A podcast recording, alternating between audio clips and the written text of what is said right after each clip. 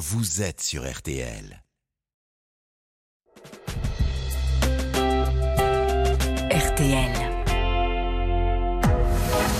22h, minuit 30. Parlons-nous. Caroline Dublanche sur RTL.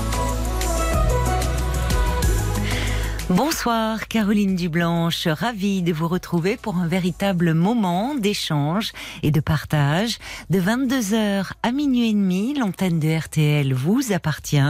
Alors si vous traversez un moment difficile, si un conflit avec un de vos proches vous mine le moral, si cela ne va pas trop au travail, eh bien je vous invite à appeler le standard au 09 69 39 10 11 pour en parler avec moi.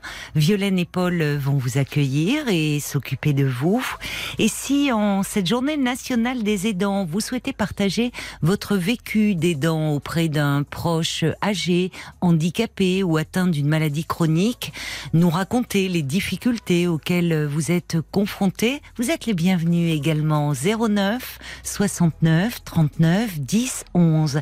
Et parce que dans Parlons-nous, on échange, on partage nos expériences, on s'entraide, eh bien nous comptons sur vos réactions par SMS au 64 900 code RTL, 35 centimes par message, ainsi que sur le groupe Facebook de l'émission RTL-Parlons-nous. Marc Bisset me fait signe que tout est prêt et que l'on peut commencer. On attend plus que vous.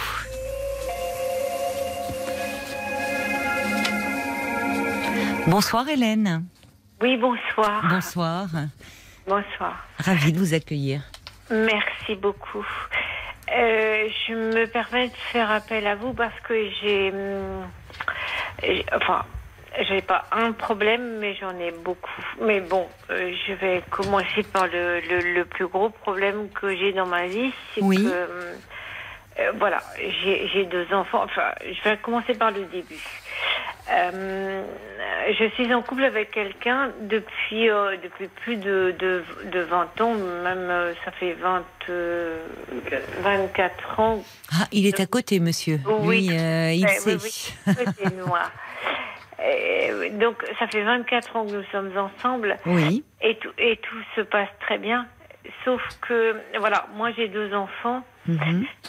Et si vous voulez, euh, il y a eu un quelque chose qui s'est grippé dans la machine quand, euh, bah, bah, c'est pas quand on s'est mis en, en couple ensemble. Si, vous voulez, c'est au fur et à mesure de que la vie euh, a, fait. Euh, ma fille cadette, ça a été, mais ma fille aînée, alors non, pas du tout. Si vous voulez, euh, elle a accepté le fait que je sois en couple avec euh, mon compagnon. Mhm. Ça, c'était pas un problème. La seule chose qui s'est qui s'est qui s'est glissée entre entre ça, c'est que elle m'en a voulu et je ne sais pas pourquoi. Et c'est là le problème. Le gros problème, je pense que c'est ça. C'est que, euh, si vous voulez, sa sœur, c'est-à-dire sa sœur cadette, Mhm. est, est maintenant en couple avec quelqu'un qu'elle convoitait à l'origine. Aïe. Oui. Voilà. D'accord. Et donc, et donc, moi, je ne savais pas ça. Je, Oui. bah oui. J'ignorais, j'ignorais cet état de Oui, fait. oui. Et, et, quand, et quand je l'ai su, malheureusement, bon, évidemment, bon, je- moi, de toute façon, je ne pouvais pas intervenir. Non. Bah non, vous n'étiez pas la mieux placée. Bah, évidemment que non. Mm. Et, et donc, le, le fait, c'est que, si vous voulez, euh, euh, il aurait fallu que je choisisse entre elle et sa sœur. Par, par rapport à ma fille aînée, c'est ça.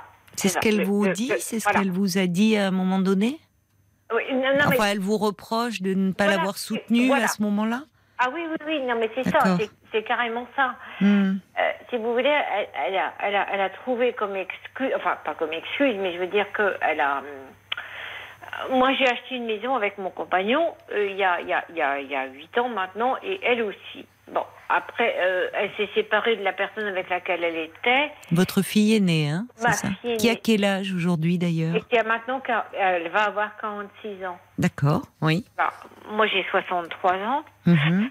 Et donc, euh, si vous voulez, euh, le fait, c'est que hum, elle a, elle a pas accepté le fait que sa, sa sœur se soit mise en couple avec la personne avec Oui. laquelle elle, Enfin, bah, ouais, Oui, enfin l'homme pour Ah. qui qui lui plaisait à elle euh, aussi, euh, voilà. Mais elle n'avait pas eu d'histoire avec cet homme? Elle le convoitait, mais elle, euh, il n'y avait pas eu de. Alors, à ma connaissance, je ne pense pas. Maintenant, Hmm. je ne sais pas. Mais, mais je ne pense pas. D'accord. Mais ma- enfin, toujours, toujours est-il qu'elle elle a rejeté sur moi le Oui. fait que ma fille, la, ma la cadette, elle, est, elle soit en couple maintenant depuis maintenant plus de 8 ans. Ah oui, donc c'est une histoire qui dure. Ah, C'est- ben voilà. Oui, c'est du sérieux. Mais euh, elle, finalement, alors, elle semble, elle, elle en veut plus à vous qu'à sa sœur aujourd'hui? Ah ben, aux deux, aux deux, parce qu'elle ne parle ni, ni à sa sœur, D'accord. ni à moi. D'accord. N'y a que deux filles, donc il n'y a que Oui. elle et sa sœur. Mais alors, vous, ça veut dire que vous ne- n'avez plus de contact depuis huit ans là? Avec, avec, sa- avec, avec, euh, Votre ma- fille aînée? Avec ma fille aînée, non. Depuis cette histoire de ah oui, oui. À la- d'homme. à euh, laquelle je suis complètement étrangère, évidemment. Je n'ai pas dit à ma Oui. euh, bah, bah, donc avec. Oui, avec- oui, non, mais bien sûr. bah non, évidemment. Bah, elles Elle- étaient, en plus, euh, si je fais le calcul, elles étaient grandes à ce moment-là. Enfin, Mais bien sûr. donc c'était des femmes déjà. Vous n'aviez pas à intervenir. Elles étaient, euh, étaient largement, elles étaient largement majeures et Oui. évidemment, bien sûr. Oui, oui. Et hum, vous saviez qu'elle était très amoureuse de cet homme ou Mais pas du tout. Pas du tout. Mais pas du Voilà. Moi, Ouais. moi, si vous voulez, euh, quand ça s'est quand ça s'est produit, c'était à une soirée d'anniversaire. Mhm. Et, et- et je- j'ai entendu parler de- pour la première fois de ce garçon, Oui. euh, mais, mais je ne savais pas qu'il y avait autant de tensions. En, en- Oui, autant d'enjeux autour de lui. Euh, Voilà, je Oui. ne savais pas. Et qu'est-ce qu'elle en dit, votre fille cadette, euh, de cette situation? Ah ben, elle, elle a, elle a, elle a- alors, je vais vous dire très honnêtement, euh, elle, elle, était, elle était mariée. Honnêtement, elle était mariée et, le- elle était, elle était en couple avec le, évidemment, avec le, le papa de ses trois enfants. Elle a, trois filles avec, avec donc, Mhm. son mari. Et quand cette histoire-là s'est avérée au Oui. aux yeux du grand public, on va dire, entre Mhm. guillemets, Mhm. eh bien, euh, euh, son mari, avec lequel évidemment elle allait évidemment se détacher, dans, dans- dans lequel elle allait évidemment se détacher, euh, euh, il lui a dit Tu annonces ça à ta mère toi-même. Et elle m'a appelé, moi j'étais au travail, et elle m'a Mhm. dit Voilà, maman, je vais divorcer parce Oui. que je ne peux plus euh, rester en couple comme ça. euh, voilà. Mhm. Elle m'a pas dit pourquoi, mais, mais Oui. voilà. Moi, D'accord, les, bon. les- les tenants et les aboutissants, c'était qu'elle allait divorcer. Et donc aujourd'hui, elle est avec cet homme depuis huit ans. Depuis 8 ans. D'accord. Et, Ouais. et les deux sœurs, à ce moment-là, avant, Elles ne é- étaient proches euh, la s- Votre... Ah, Avant, avant, elles étaient, elles étaient, mais alors très, très, Ah, très proches. ah, Et ah, elles, elles, ouais. elles ne sont que toutes les deux. Je n'ai que Oui, ces deux- oui, oui, deux oui, mais elles pourraient n'être que deux et ne pas être proches. Mais euh, donc, ça veut dire euh, que peut-être votre fille cadette euh, savait que sa sœur aînée pas du tout. était amoureuse de cet homme. Pas ou- du tout, elle, lui en, elle lui en avait pas parlé, non? Du tout. Pas du tout. D'après vous, non. Non. D'après moi. Maintenant, euh, Et, euh, et votre fille euh, aînée, elle était au moment où votre fille cadette a rencontré cet homme, quelle était sa situation sur le plan conjugal à votre fille aînée? Ben, je, je, je crois qu'elle était. Euh, on peut pas dire qu'elle elle- elle était libre de tous ses mouvements, mais elle n'était pas non plus, euh, elle était pas non plus impliquée dans une, histoire d'amour euh, vraiment. Non, parce que vous me parliez d'une maison qu'elle avait achetée en même temps que vous, donc euh, elle avait vécu avec quelqu'un, mais elle en était séparée à ce moment-là. Non, malheureusement non. Bah alors elle n'était pas libre alors. Elle, elle était Enfin. toujours en couple. euh, alors, au moment où elle a acheté cette maison, elle avait donc euh, un compagnon avec lequel elle avait, elle avait acheté cette maison. Oui, j'ai compris. Mais c'était au, au même moment que moi j'ai acheté ma. Oui, euh, mais que nous, d'accord. On avait acheté notre, notre Très maison. bien. Bon. Mais, mais, mais, mais évidemment, euh, quand, quand, quand le problème s'est vraiment révélé, eh bien, je ne sais pas si c'est c'est vraiment cette histoire-là qui a fait. Enfin, en tout cas, c'est de cette histoire-là dont vous me parlez, cette histoire qui a fait un peu exploser votre relation. Ah, Alors, dites-moi, comment ça s'est passé? Racontez-moi, parce que euh, aujourd'hui, vous êtes euh, donc vous êtes fâché, vous ne vous voyez plus, mais est-ce qu'il y a eu un, euh, un peu une, discussion autour de cela, puisque vous semblez me dire, est-ce que c'est vous qui interprétez que c'est parce que vous avez plutôt soutenu la cadette qu'elle, ou est-ce qu'elle vous en a fait le reproche Est-ce qu'il y a eu des choses un peu de dites, une dispute ou une discussion un peu vive? Non. Donc, à partir du moment où sa sœur, j'essaie de comprendre, hein, à partir du moment où sa sœur s'est mise en couple, euh, vous n'avez plus vu votre fille aînée sans aucune explication? Voilà, c'est ça. Et vous avez, j'imagine, du coup, cherché à la rappeler, parce qu'à ce moment-là, vous ne saviez pas tout ça. Bah, C'est-à-dire que, si vous voulez, de fil en aiguille, j'ai j'ai essayé de, de, de, de, de, détricoter tout ça. Et Oui, j'imagine.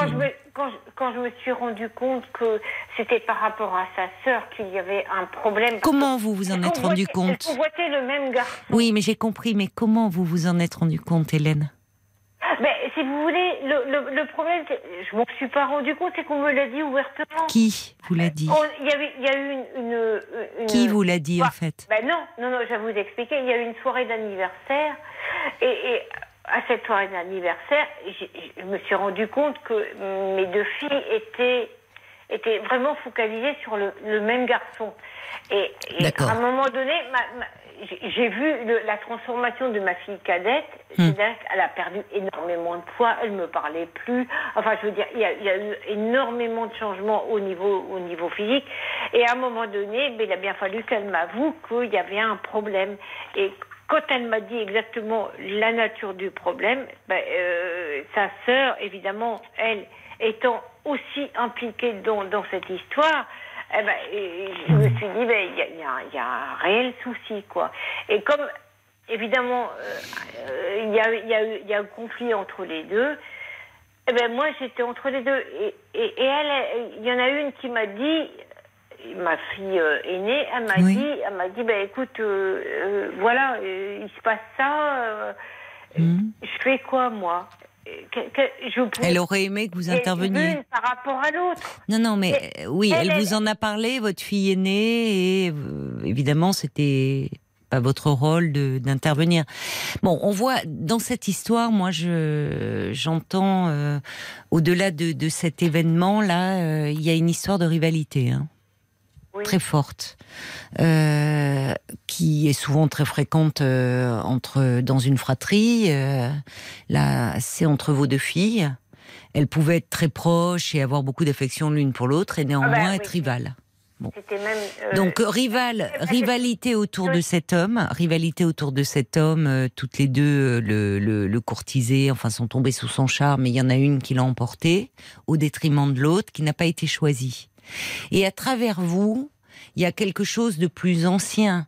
C'est-à-dire au fond comme si votre fille aînée ne s'était pas aussi sentie choisie, qu'elle s'était sentie délaissée par vous dans cette histoire. Ce qui ne veut pas dire que c'est le cas, mais euh, c'est quelque chose de, de plus ancien. Et certainement lié à une rivalité entre elles deux, qui était là et qui, là, se manifeste de façon euh, particulièrement édifiante. Alors, si je peux me permettre, je vais vous dire. euh, euh, ça, ça- ça me fait du bien et ça me fait du mal d'entendre ça. Je vais vous expliquer pourquoi. Mhm. Parce que, euh, si vous voulez, moi, je me suis mariée, j'avais, j'avais euh, 17 ans. Oui, Mes, mes parents m'ont mariée. On va dire, ma, ma mère m'a mariée. oui, On va dire ça comme ça. oui. Pourquoi? Parce que vous attendiez votre fille? Ah non, non, je vais vous expliquer. C'est-à-dire que, euh, euh, pour, être, pour être très très franche avec vous, je vais vous dire. Oui, Euh, moi, ma famille est issue d'une. euh, enfin, elle est issue, non. On va dire que moi, je suis. Je suis donc. euh, comment dirais-je pour être très, très, très honnête, moi, mon parcours a été beaucoup euh, suivi par les témoins de Jéhovah. d'accord. Voilà. Parce que vos, votre Alors, je mère était témoin de Jéhovah Ah oui, ah oui. D'accord. Et, ce qui a fait que mon père Oui. mon père n'était absolument pas d'accord avec les opinions de ma mère. Oui, d'accord. Et ça, ça a été une, une grosse rivalité dès, dès mon enfance, si vous voulez. Oui, il ne voulait pas que votre mère Ah non, vous entraîne. Mon, euh, père n'adhérait absolument Oui. pas à ça, et ma mère a tout fait pour que ce soit l'inverse. D'accord. Et quand mon, mon papa est décédé dans un accident de voiture, il avait 40 ans. Et, euh, ce que je veux dire, c'est que hum, ma mère hum, avait la responsabilité de sept enfants. Oh là là, oui. Voilà. Oui. Après le décès de mon papa, Oui, oui. Il, y avait, il y avait sept enfants. Il, a, il a laissé sept enfants. Oui, Et sept, sept enfants, je veux dire, c'est une fratrie importante. oui. Et quelque part, moi, je faisais partie des trois premiers. D'accord. Le- la, la première, c'était une fille. La Mhm. deuxième, c'était un garçon. Et moi, j'étais la troisième. Mhm. Et entre moi et l'autre, il y a eu cinq ans. Oui. Donc, moi, je fais partie de la première vague, on va dire entre guillemets. Mhm. Donc, donc voilà. Donc, si vous voulez, euh, on ne m'a pas expliqué, en fait, comment ça se passait, euh, les choses de la vie. Moi, je me suis mariée, j'avais 17 ans et demi. Avec un garçon qui était témoin de Jéhovah Et- exactement. Oui. Voilà. Et que j'ai vu. Mais que dont vous étiez un peu amoureuse ou finalement. euh, J'ai vu très peu parce que, Oui, si vous voulez, lui, il venait d'une autre, d'un autre endroit. Oui. Et moi, j'étais donc en, en Normandie, enfin en Normandie, lui aussi, mais je veux dire, j'étais pas au- dans le même. Mhm. Voilà. Mhm. Et Voilà. Et donc, euh, ça s'est passé comme ça.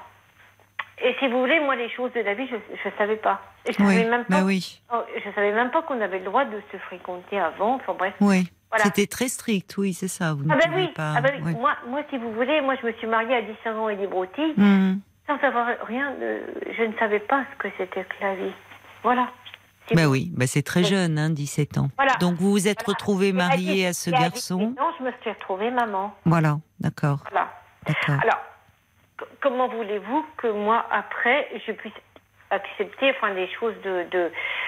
Vous étiez, oui, ben vous étiez. Quand Voilà. vous dites au fond que je parlais de cette rivalité entre sœurs, Mhm. mais euh, le, le- le- je, je pense que derrière, ça, il y a, il y a quelque chose qui n'est pas digéré chez votre fille aînée, qu'elle a pu à ce moment-là se sentir aussi délaissée par vous. Quand vous me dites, ça me fait à la fois du bien, ce que je vous dis, et aussi du mal, c'est-à-dire que Oui. vous, vous, vous, vous me dites que du fait de votre jeune âge, évidemment, vous n'avez pas été la maman que vous avez été Exactement. six ans plus tard, ce qui est compréhensible. Enfin, Et je, je, vais peut-être choquer les, les, les personnes qui m'entendent, et je Oui. peut-être que vous choquez vous, mais si tout cela était à refaire, je ne serais pas maman. Je, je, je ne voudrais pas être mère. ah oui. Ah, je vous jure que c'est vrai. Ah oui. Ah Qu'est-ce oui. qui vous amène à, Mais- à mais cette ça- réflexion Ah oui, mais je vous jure que c'est vrai. Non, mais je vous crois. Je, je vais vous hein. expliquer pourquoi.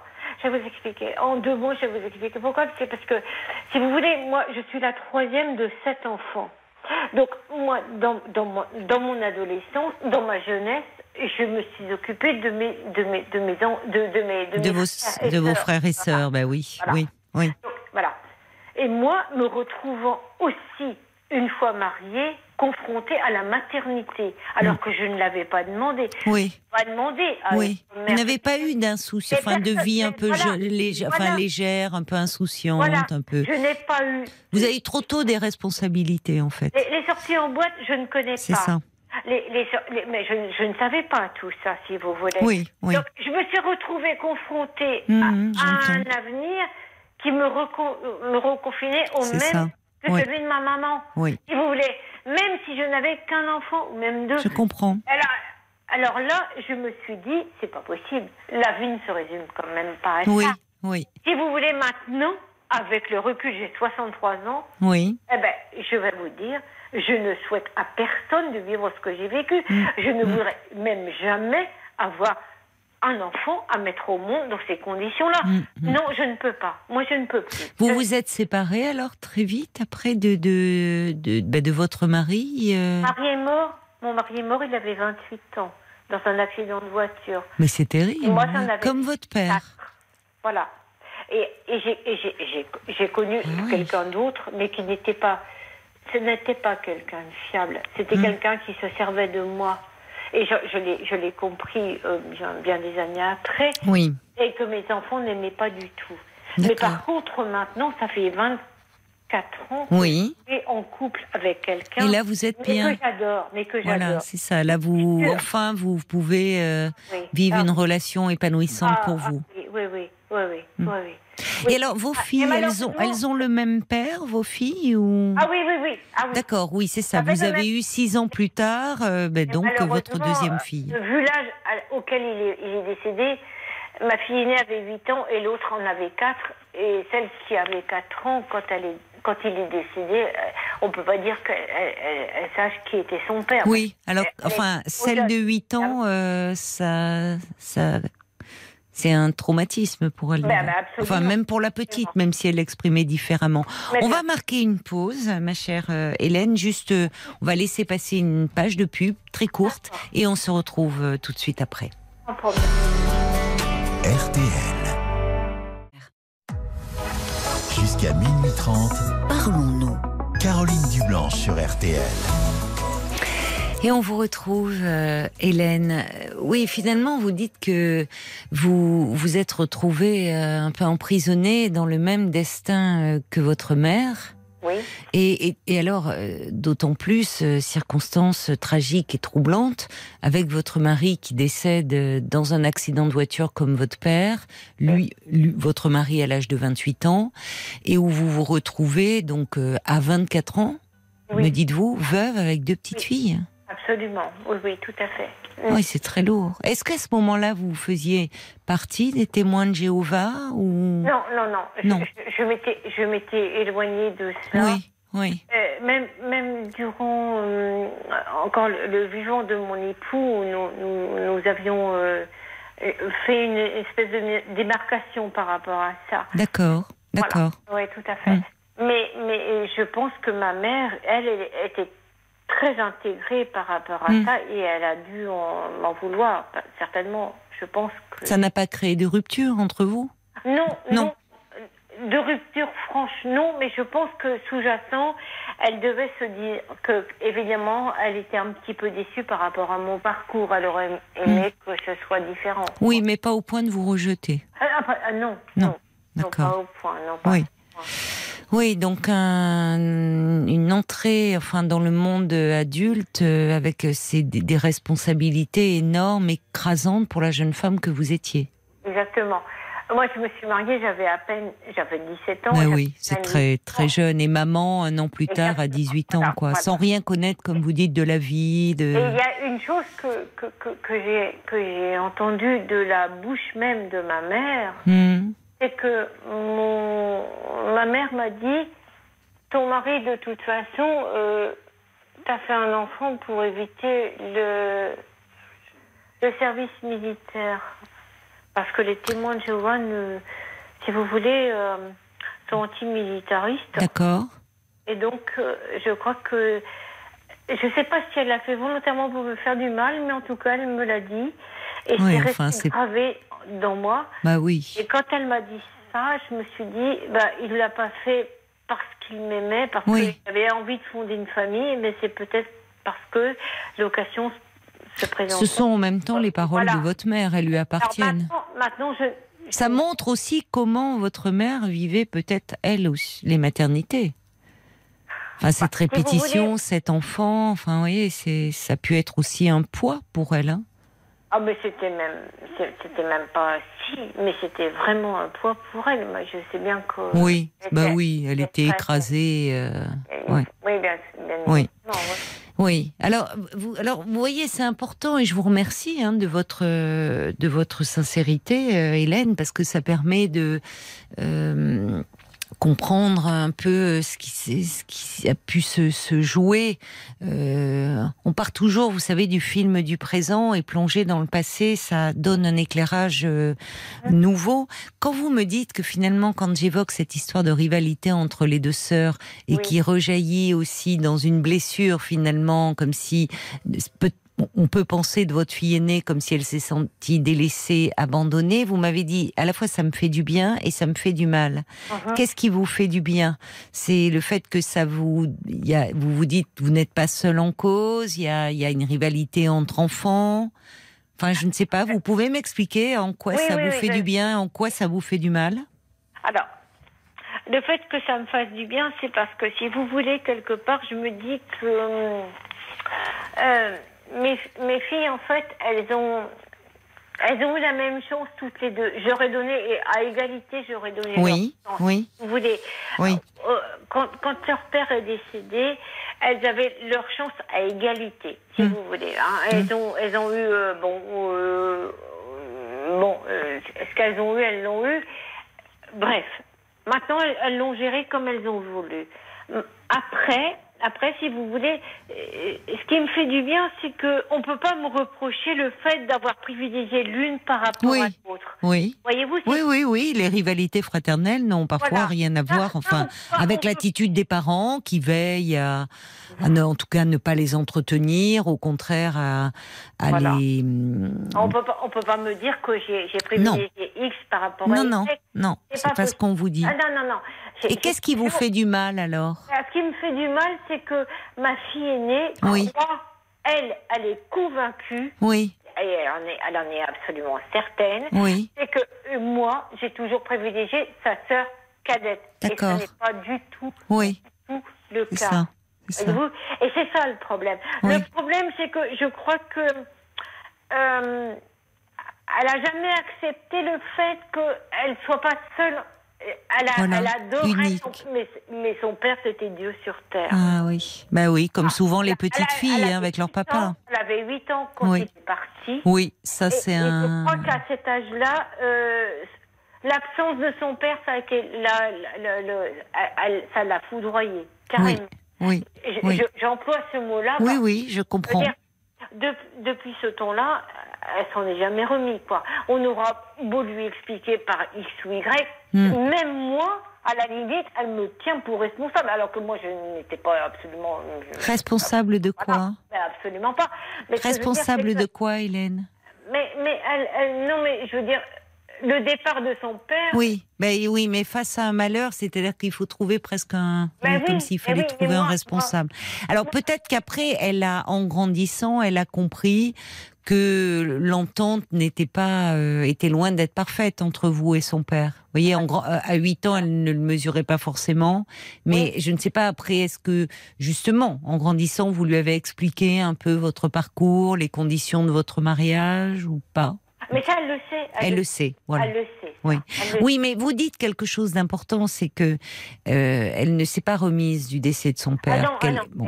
Et, et donc, pour un enfant, enfin, ça fait partie des traumatismes les plus graves, hein, la perte d'un parent dans Ouais. l'enfance. Et, et elle, vénérait son père. Je vais vous dire, c'était Oui. Dieu sur terre. hein. Mais Alors, oui, mais comme souvent non, les oh, petites filles. Il lui a appris à faire du vélo. Ben voilà, Vous voyez, voilà. le genre, euh, ben voilà. Bon. Donc, et- pareil. Et mais pour elle- un enfant, elle- pour Hélène, Hélène, C'était, c'était Dieu sur terre, quoi. Mm, mm, mm. Pour un enfant, et, et d'ailleurs pour un adulte aussi, euh, quand, euh, quand on est confronté au, au décès, euh, euh, comme ça, brutal, soudain, hein, c'est l'accident de voiture, enfin, c'est, Ah ouais, il ouais, disparaît de, de, de sa vie, de son univers. Euh, il peut y avoir euh, à la fois évidemment le chagrin, mais derrière une colère, et dont on ne sait pas que faire. Colère qu'on n'ose pas exprimer vis-à-vis de la personne disparue parce qu'on s'en veut. Et la colère, elle peut se reporter sur le parent qui reste, Ah oui. même si vous n'êtes en aucune façon responsable. Euh. Et puis aussi derrière ça, on peut, on peut supposer qu'elle a, qu'elle a ressenti, qu'elle a vécu comme un abandon, le décès de son je, père. crois, je crois que c'est ça. Je crois que c'est surtout ça. Et au regard de, de, de ce passé, de, de, de cette histoire familiale que vous avez, l'incident avec la sœur prend euh, là aussi un autre éclairage.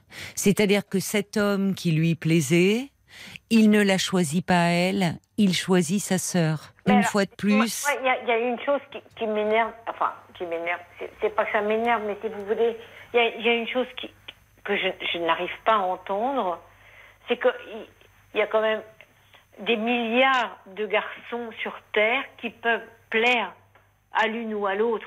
Il a fallu qu'elle s'intéresse au même. C'est quand même.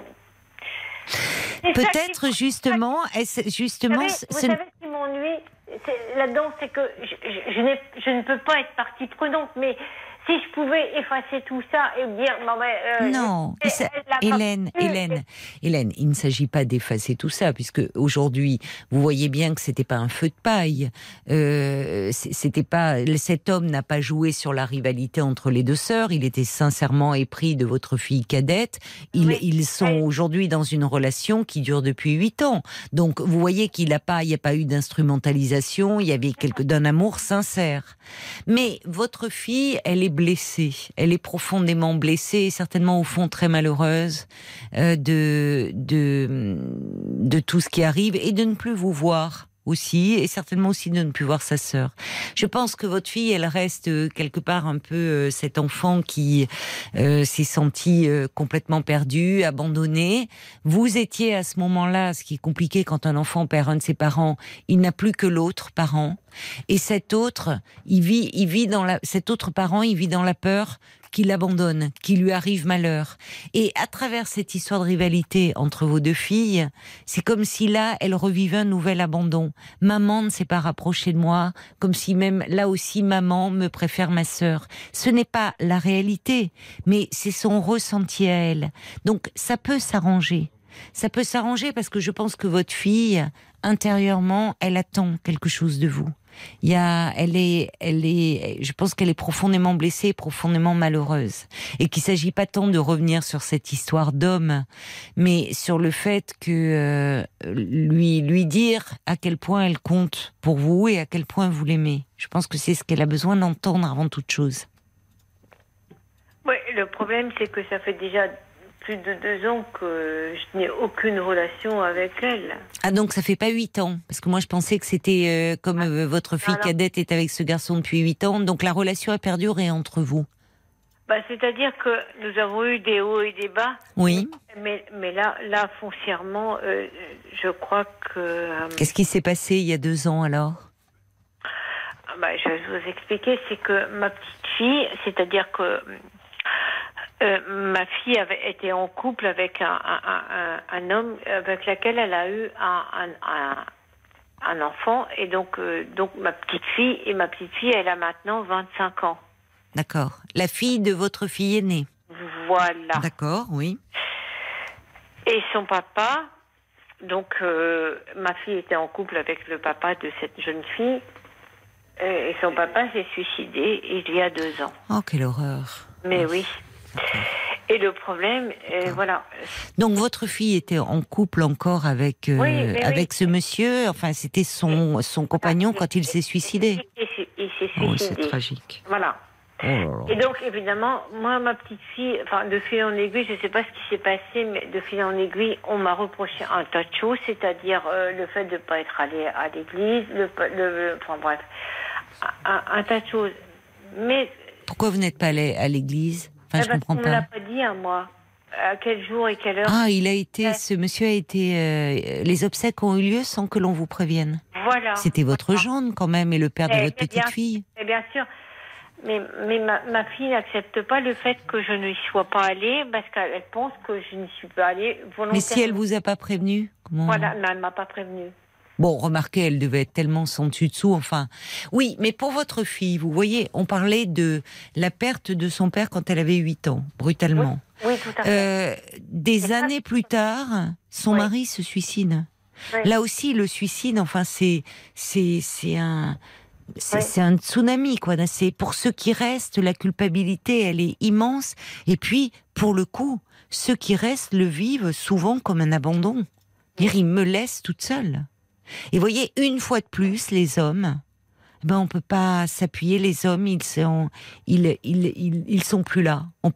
et, et, à travers l'histoire de ce garçon qui choisit votre fille aînée, c'est ce que dit d'ailleurs un auditeur, c'était comme une figure paternelle. C'est-à-dire les hommes, ils, ils, sont absents, ils, ils déçoivent, elle est dans un manque euh, abyssal. Alors, J'espère, j'ose espérer pour elle et d'ailleurs pour votre petite fille que elle est accompagnée sur le plan psychologique parce que pas. Non, je ne pense Quel pas. dommage. Enfin, parce que après un pense- suicide, c'est important hein, qu'il y ait un soutien euh, psychologique pour l'entourage. Non, non, je ne pense pas. Et ça lui permettrait, ça l'aiderait de finalement, euh, il y a aussi toute sa toute sa douleur d'enfant qui a refait surface. Ouais. Et elle a particu- enfin, à ce moment-là, à ce moment-là, elle perd son mari dans des conditions euh, effroyables. Mm. Euh, là aussi, elle avait besoin de vous. Oui, mais euh, le besoin de s'en C'est pas le moment de la lâcher. Même si le chagrin lui a fait dire des mots peut-être durs ou parce que parce que ça l'a replongé dans son enfance et dans l'abandon. Mais elle a besoin de vous. Enfin, elle a, elle a besoin. C'est, c'est une, elle a 46 ans, hein, donc on va remettre aussi Oui, un peu les choses. Oui. C'est une femme, elle est, elle est elle-même maman. Donc, euh, vous pouvez pas, euh, si vous voulez, euh, euh, c'est, c'est aussi à, à elle de, de, de prendre soin d'elle et de, et de se faire aider euh, parce qu'elle doit certainement en avoir grand besoin. Mais pour autant, euh, elle a, quand je dis besoin de vous, c'est, je, je pense que venant de vous, elle a besoin que là encore, malgré son âge, que vous restiez sa maman. C'est-à-dire que vous soyez dans une attitude euh, plutôt enveloppante et tendre. Euh, je suis désolée de le dire, mais elle acceptera jamais. Elle acceptera jamais. Jamais. De ma part, jamais. Jamais. Mais elle l'a bien accepté à un moment. Non, mais même, même, même ma petite fille ne l'acceptera jamais. Bon. Je pense Alors finalement, si vous m'appelez, c'est pour me parler de cette situation, c'est vous, vous en arrivez à un constat d'impuissance et que rien ne non, peut bouger. Je, vais vous expliquer pourquoi. C'est parce que, si vous voulez, je j'ai deux enfants. Euh, On a parlé de ma fille aînée, mais j'ai aussi ma fille cadette. Bon, je vais pas, je vais pas faire toute la soirée. Non, on ne pourra Mais pas. Ce que je veux dire, c'est que euh, quelque part, euh, je me dis que si j'avais pas eu d'enfants, j'aurais été aussi bien, quoi. Ah oui, non, mais alors ça, euh, Ah oui. c'est Ah non, surtout mais- pas ce qu'elles ont envie d'entendre. Moi, je peux l'entendre là, mais enfin, elles sont là, vos filles maintenant. hein. Bah oui. ouais, Elles sont là. euh, attention, parce que là, c'est, ce sont des paroles. Enfin, euh, Oui, non, mais je- attra- je- non, non, non, mais vous- Je l'entends, mais dans moi, une- alors moi, ce que je- moi, écoutez, d'après ce que j'entends, Hélène, parce qu'il y a votre histoire à vous qui s'entremêle, c'est que vous, vous avez un grand besoin de parler ah oui. de vous. Vous, vous avez besoin d'aide. Parce que je vous dis attention, moi bien sûr que je peux entendre ces paroles-là et elles ne me choquent pas. Euh, et si vous en parlez à un psy, il ne sera pas choqué par ces paroles. Mais en ce moment, c'est oh là là, finalement, je me retrouve dans une situation avec des enfants dont à ce moment-là j'étais très jeune, je ne contrôlais rien. Et puis des années plus tard, elles m'en veulent, c'est compliqué. Moi, j'avais rien demandé. Alors évidemment, on peut toujours refaire l'histoire, mais dans les faits, ça ne résoudra rien, ça n'arrangera rien, ni de leur point de vue, ni du vôtre. Aujourd'hui, eh bien, vos filles, elles sont là. Vous êtes mère et grand-mère. Euh, et donc, euh, le but, c'est peut-être d'essayer d'apaiser ces relations. Parce qu'il y a beaucoup euh, d'amour déçu, moi, je pense, là, de la part de votre. C'est pas un manque d'amour. C'est pas que votre fille, elle vous aime pas. Quand elle est aussi dans le. Dans, dans, dans. Quand on est aussi agressif, c'est souvent qu'on est, qu'on est profondément blessé.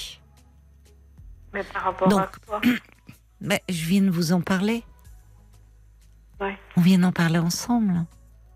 Le décès de son père, le suicide de son mari, Mhm. hein, vous voyez? Bon, moi j'entends que c'est vous qui avez besoin de parler, en fait. Oh oui. Ça s'entend là. Vous voyez, Ouais. on a ouvert un tiroir et puis il y a plein de choses qui sortent. Et, et donc pourquoi ne pas faire une démarche pour vous dans un premier temps? Et aller parler un peu de, au fond, euh, de- du fait que vous vous sentiez démunie en tant que mère. Et c'est vrai que c'est beaucoup plus compliqué, je suis d'accord avec vous, euh, d'être euh, dans, comment dire, euh, dans cette attitude en- enveloppante et protectrice avec des enfants qui sont adultes et eux-mêmes parents que lorsqu'on a affaire à de jeunes enfants, c'est vrai. Et d'autant plus si la maternité a été quelque chose de compliqué pour vous. Je vais vous lire des, des messages. euh, Oui, je veux bien, oui. Alors il y a Jacques qui dit bah, ce début de vie traumatique doit forcément être encore présent dans le cœur de vos filles. Ces drames à répétition, dit Jacques, ébranleraient les personnes les plus solides. Et il pense que vous aussi, vous devriez euh, un peu en parler. Ah, Euh, non, alors, il y a Joseph aussi qui dit peut-être euh, pourriez-vous aussi dire que c'est difficile pour vous aussi, car vous avez euh, également perdu votre père et votre époux, et cela vous renvoie aussi à votre propre histoire et à des douleurs qui sont encore très vives. Et il a raison, Joseph. C'est-à-dire que là où c'est compliqué pour vous, c'est que, voyez, vous m'avez dit, quand je vous disais peut-être d'avoir une attitude, ce qu'on dit maternelle, c'est-à-dire euh, euh, proté- enveloppante, protectrice, indulgente. Et en fait, là, vous m'avez dit tout de suite, avec beaucoup d'honnêteté d'ailleurs, hein, que au fond, non, c'était pas possible, que Non. parce que parce qu'en fait, moi, au-delà de la mère, ce soir, j'entends la fille. hein. J'entends la, la, la fille que vous avez été, aussi très en souffrance, et la jeune femme très en souffrance. Oui. Donc tant que vous ne serez pas apaisé sur ce plan-là, effectivement, euh, c'est compliqué de prendre votre place. Mais Ouais. ça peut se faire. Alors je vous lis d'autres messages. Euh, Il y a Francesca, vous aviez peur de choquer, de me choquer, de choquer les auditeurs quand vous avez dit que finalement la maternité, bah, vous vous êtes retrouvé confronté euh, à avoir des enfants que euh, vous vous dites c'était ça aurait peut-être pas été vos choix euh, à vous. Euh, Francesca dit votre sincérité est touchante. C'est vrai que la maternité est parfois pesante, en effet. Alors merci à vous euh, d'en parler comme vous le faites. Bah, je ne fais pas, je fais pas pour choquer. Je Non, fais j'ai bien compris. Pour dire, c'est Non, pour dire. vous dites votre vérité à vous. Oui, oui, je, je- je vais vous dire ma vérité à moi. Voilà. C'est que moi, moi quand on, parce que en, en fait, entre guillemets, attention, je mets des guillemets. Oui. Moi, quand on m'a, quand on m'a mariée Hmm. et on m'a mariée, Hmm. euh, je me suis retrouvée mariée à 17 ans et demi. Oui, mais oui, mais oui. Et je mais- me suis retrouvée mère à 18 ans. Oui, et mais vous voyez, Hélène, Hélène, euh, en fait, euh, vous aussi, en tant que fille, vous en avez voulu à votre mère à ce moment-là. Et il y avait de quoi. Donc, finalement, vous restez une fille, vous-même en souffrance par rapport à sa mère. Donc, aujourd'hui, dans cette situation qui se répète, et il y a beaucoup de, de, de, de, de ressemblances comme ça troublantes, vous n'êtes pas aujourd'hui en capacité de pouvoir euh, finalement euh, apaiser les choses parce que aujourd'hui, je dis bien, je dis pas que c'est pas possible dans le futur, parce que c'est vous qui avez besoin de parler. Ça fait bien. plusieurs fois que vous me dites, et je l'ai noté, mais on voit à quel point ça ne passe pas. J'ai été mariée à 17 ans, j'ai été mère à 18 ans, ça ne passe pas. Mais le problème, ce que je vous dis très vite, parce que c'est que pour des enfants, euh, je- j'en- j'entends votre histoire, mais pour des enfants aujourd'hui, adultes, elles l'ont, elles l'ont certainement entendu, vos filles, ça. Parce que on sent que c'est quelque chose euh, qui a cette orientation donnée à votre vie. Elle pèse. C'était pas la vie que vous vouliez pour vous.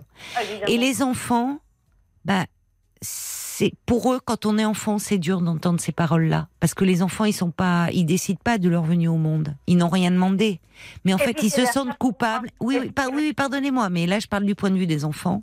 Ils se sentent coupables et se dire au fond, euh, ma mère ou mes parents. Euh, bah, c'est ils n'ont- c'est nous qui sont qui sommes la raison un peu de de leur euh, de je cherche le mot, pas désespoir, mais de leur hum, de leur tristesse ou du fait qu'ils ont le sentiment d'être passés à côté de leur vie. C'est lourd à porter. Et vous voyez comme vous avez du mal à entendre ça. C'est pour, je me permets quand même de vous le dire parce qu'en thérapie, c'est pas ce qu'on va vous dire en premier, évidemment, puisqu'on va vous entendre vous. Donc je me permets là parce que moi, je ne suis pas votre thérapeute. Mais vous m'avez dit tout de suite, pour des enfants, c'est dur finalement qu'on leur reproche presque d'être là, même des années après. Vous m'avez dit tout de suite. Oui, mais euh, et vice versa, euh, comme si vous, vous n'aviez pas voulu devenir mère. Oui, c'est vrai, je l'entends. Mais euh, vous, il y a, il y a aussi, il y a aussi ça qui pèse dans votre relation. Oh oui. Donc, Ah. allez dénouer ça, Hélène, et allez parler. Parce que là, je sens bien, on ne vous arrête plus, Hélène. On pourrait faire l'émission jusqu'à Ah oui. minuit et demi, vous auriez beaucoup de choses à me dire, je l'entends. Mais bon, c'est de la radio, j'ai Oui, d'autres mais- appels, et, et je pense que il faut vous donner ce temps-là d'aller parler de vous. Oui, donc euh, voilà. Mm, mm. D'accord. Qu'en dit votre compagnon? Parce qu'il a l'air très présent pour vous, lui, il est même là à côté, il vous écoute. adorable, si vous saviez. Il Bon, est- donc il prend est- soin de est- vous, c'est ce Il est prêt, et heureusement qu'il est là. Et heureusement. Ouais. Même aujourd'hui, vous savez, j'ai. J'avais une journée compliquée. J'ai beaucoup pleuré. Il était à côté de Oui. moi. Et, euh, Oui. Voilà, vous avez besoin que l'on s'occupe de vous, vous avez besoin que l'on prenne soin de vous. Donc pour le moment, effectivement, euh, alors votre, vous avez trouvé un compagnon très aimant, très à l'écoute, et donc euh, ben, il faut vous occuper de vous. Et moi, je vous invite à aller en parler à un professionnel pour aussi un peu délester votre compagnon, même s'il le fait avec beaucoup d'amour et beaucoup d'investissement, pour aussi un peu alléger votre relation à tous les deux. Il, est, il vous console, mais il ne peut pas vous consoler de tout Ah, bien et sûr. de tout votre passé. Allez, un petit mot pour conclure de Brigitte qui dit, bah justement, sur Arte ce soir, il y avait un, un petit sujet euh, sur les mères qui ont des regrets. Sujet compliqué, tabou, très dur pour les enfants, mais comme le dit Brigitte, ça existe. Donc Ah oui. il y a tout ça. Allez en parler. Merci beaucoup. Merci beaucoup. C'est moi qui vous remercie de votre confiance, Hélène. Au revoir. Jusqu'à minuit 30. Caroline Dublanche sur RTL. Jusqu'à minuit 30. Parlons-nous. Caroline Dublanche sur RTL.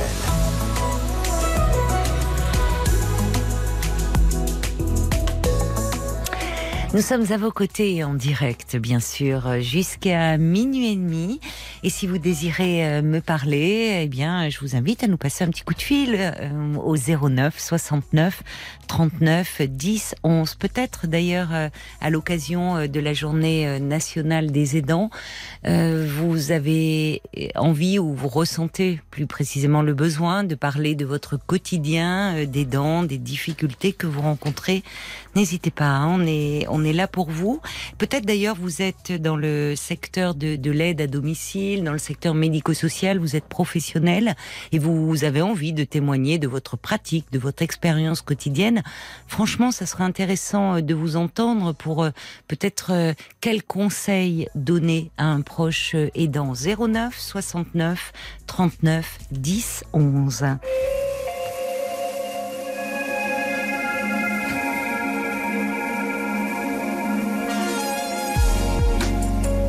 Bonsoir Christiane.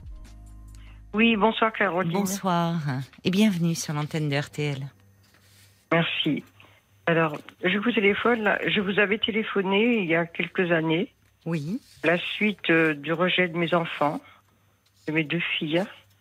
J'ai pleuré tout le temps pendant euh, l'émission. Euh, évidemment, vous m'avez dit, bon, on- on- je ne pouvais pas parler puisque j'étais désespérée, en fait. Et euh, bah, vous m'avez dit de, de consulter, euh, d'aller voir un, un psychiatre pour. euh, pour, Tellement, oui, vous étiez à ce moment-là dans une profonde détresse. J'étais dans une profonde détresse, oui. Profonde détresse, et je l'ai vécu de toute façon de beaucoup, puisque j'ai Mm. été mariée avec un manipulateur pervers narcissique, un vrai. Je ne savais pas ce que c'était, je, je, je l'ai appris. Euh, je suis restée avec lui pendant 32 ans et demi. Euh, je voulais divorcer, puis bon, euh, je n'avais pas de revenus à l'époque, et puis euh, bon, j'ai fini par divorcer. Évidemment, mes filles ont, ont, souffert puisque il y avait des violences co- conjugales auxquelles elles ont vécu. Donc elles se sont, elles se sont senties évidemment abandonnées. Abandonnées. euh, puis elles n'étaient pas en sécurité quand elles rentraient chez elles, quand Oui. ils rentraient, parce qu'ils n'étaient pas souvent là. Euh, donc j'ai vécu tout ça. Hmm. J'ai divorcé, j'étais contente de divorcer, très heureuse. Mais ma, ma, mon- ma fille aînée, euh, et, euh, pourtant nous étions trop proches, hein, Oui. Euh, a complètement changé son comportement euh, vis-à-vis de moi à ce moment-là, et c'était en, en 99. Elle a complètement changé son comportement. J'ai pas tout à fait. J'ai compris, si j'ai compris, j'ai compris d'où ça venait. J'ai compris que son père l'avait manipulée puisqu'elle était euh, fragile.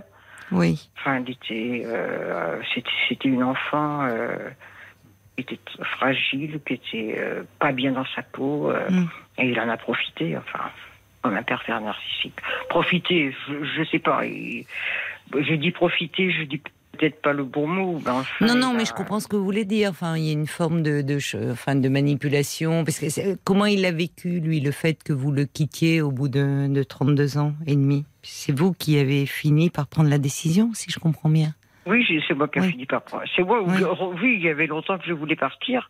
Que c'est c'est euh, difficile de quitter euh, quelqu'un qui a une, une personnalité euh, de pervers narcissique. Souvent, justement, il y a euh, le moment de la séparation est très dur. Ils ne supportent pas que qu'on leur échappe. Donc, c'est pour ça que je vous pose sûr, la question.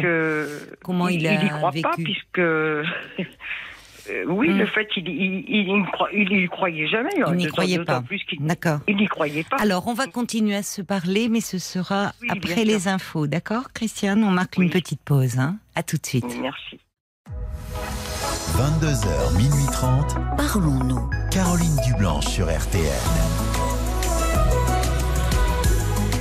Sur RTL, entre 22h et minuit et demi, on se parle, on échange des confidences, on partage nos expériences, on se soutient, on se transmet de l'énergie, du courage aussi. Et si vous faites partie des 11 millions d'aidants, du courage, de l'énergie, vous en avez, car il en faut pour s'occuper d'un proche en situation euh, de handicap, un proche âgé ou malade. Alors si vous ressentez le besoin de partager votre quotidien euh, avec nous, de nous parler des difficultés euh, auxquelles vous devez faire face, vous êtes les bienvenus au standard de Parlons-nous 09 69 39 10 11. Et je le disais avant les infos, hein, si vous travaillez dans le secteur médico-social ou dans les services d'aide à la personne, eh bien, euh, appelez-nous pour nous parler euh, de votre euh, pratique et vos conseils pour les auditeurs seront certainement très précieux. 09 69 39 10 11, mais vous pouvez aussi donner votre point de vue, partager vos commentaires avec nous par SMS. Vous tapez les trois lettres RTL au début de votre message, puis vous l'envoyez au 64 900 35 centimes par SMS.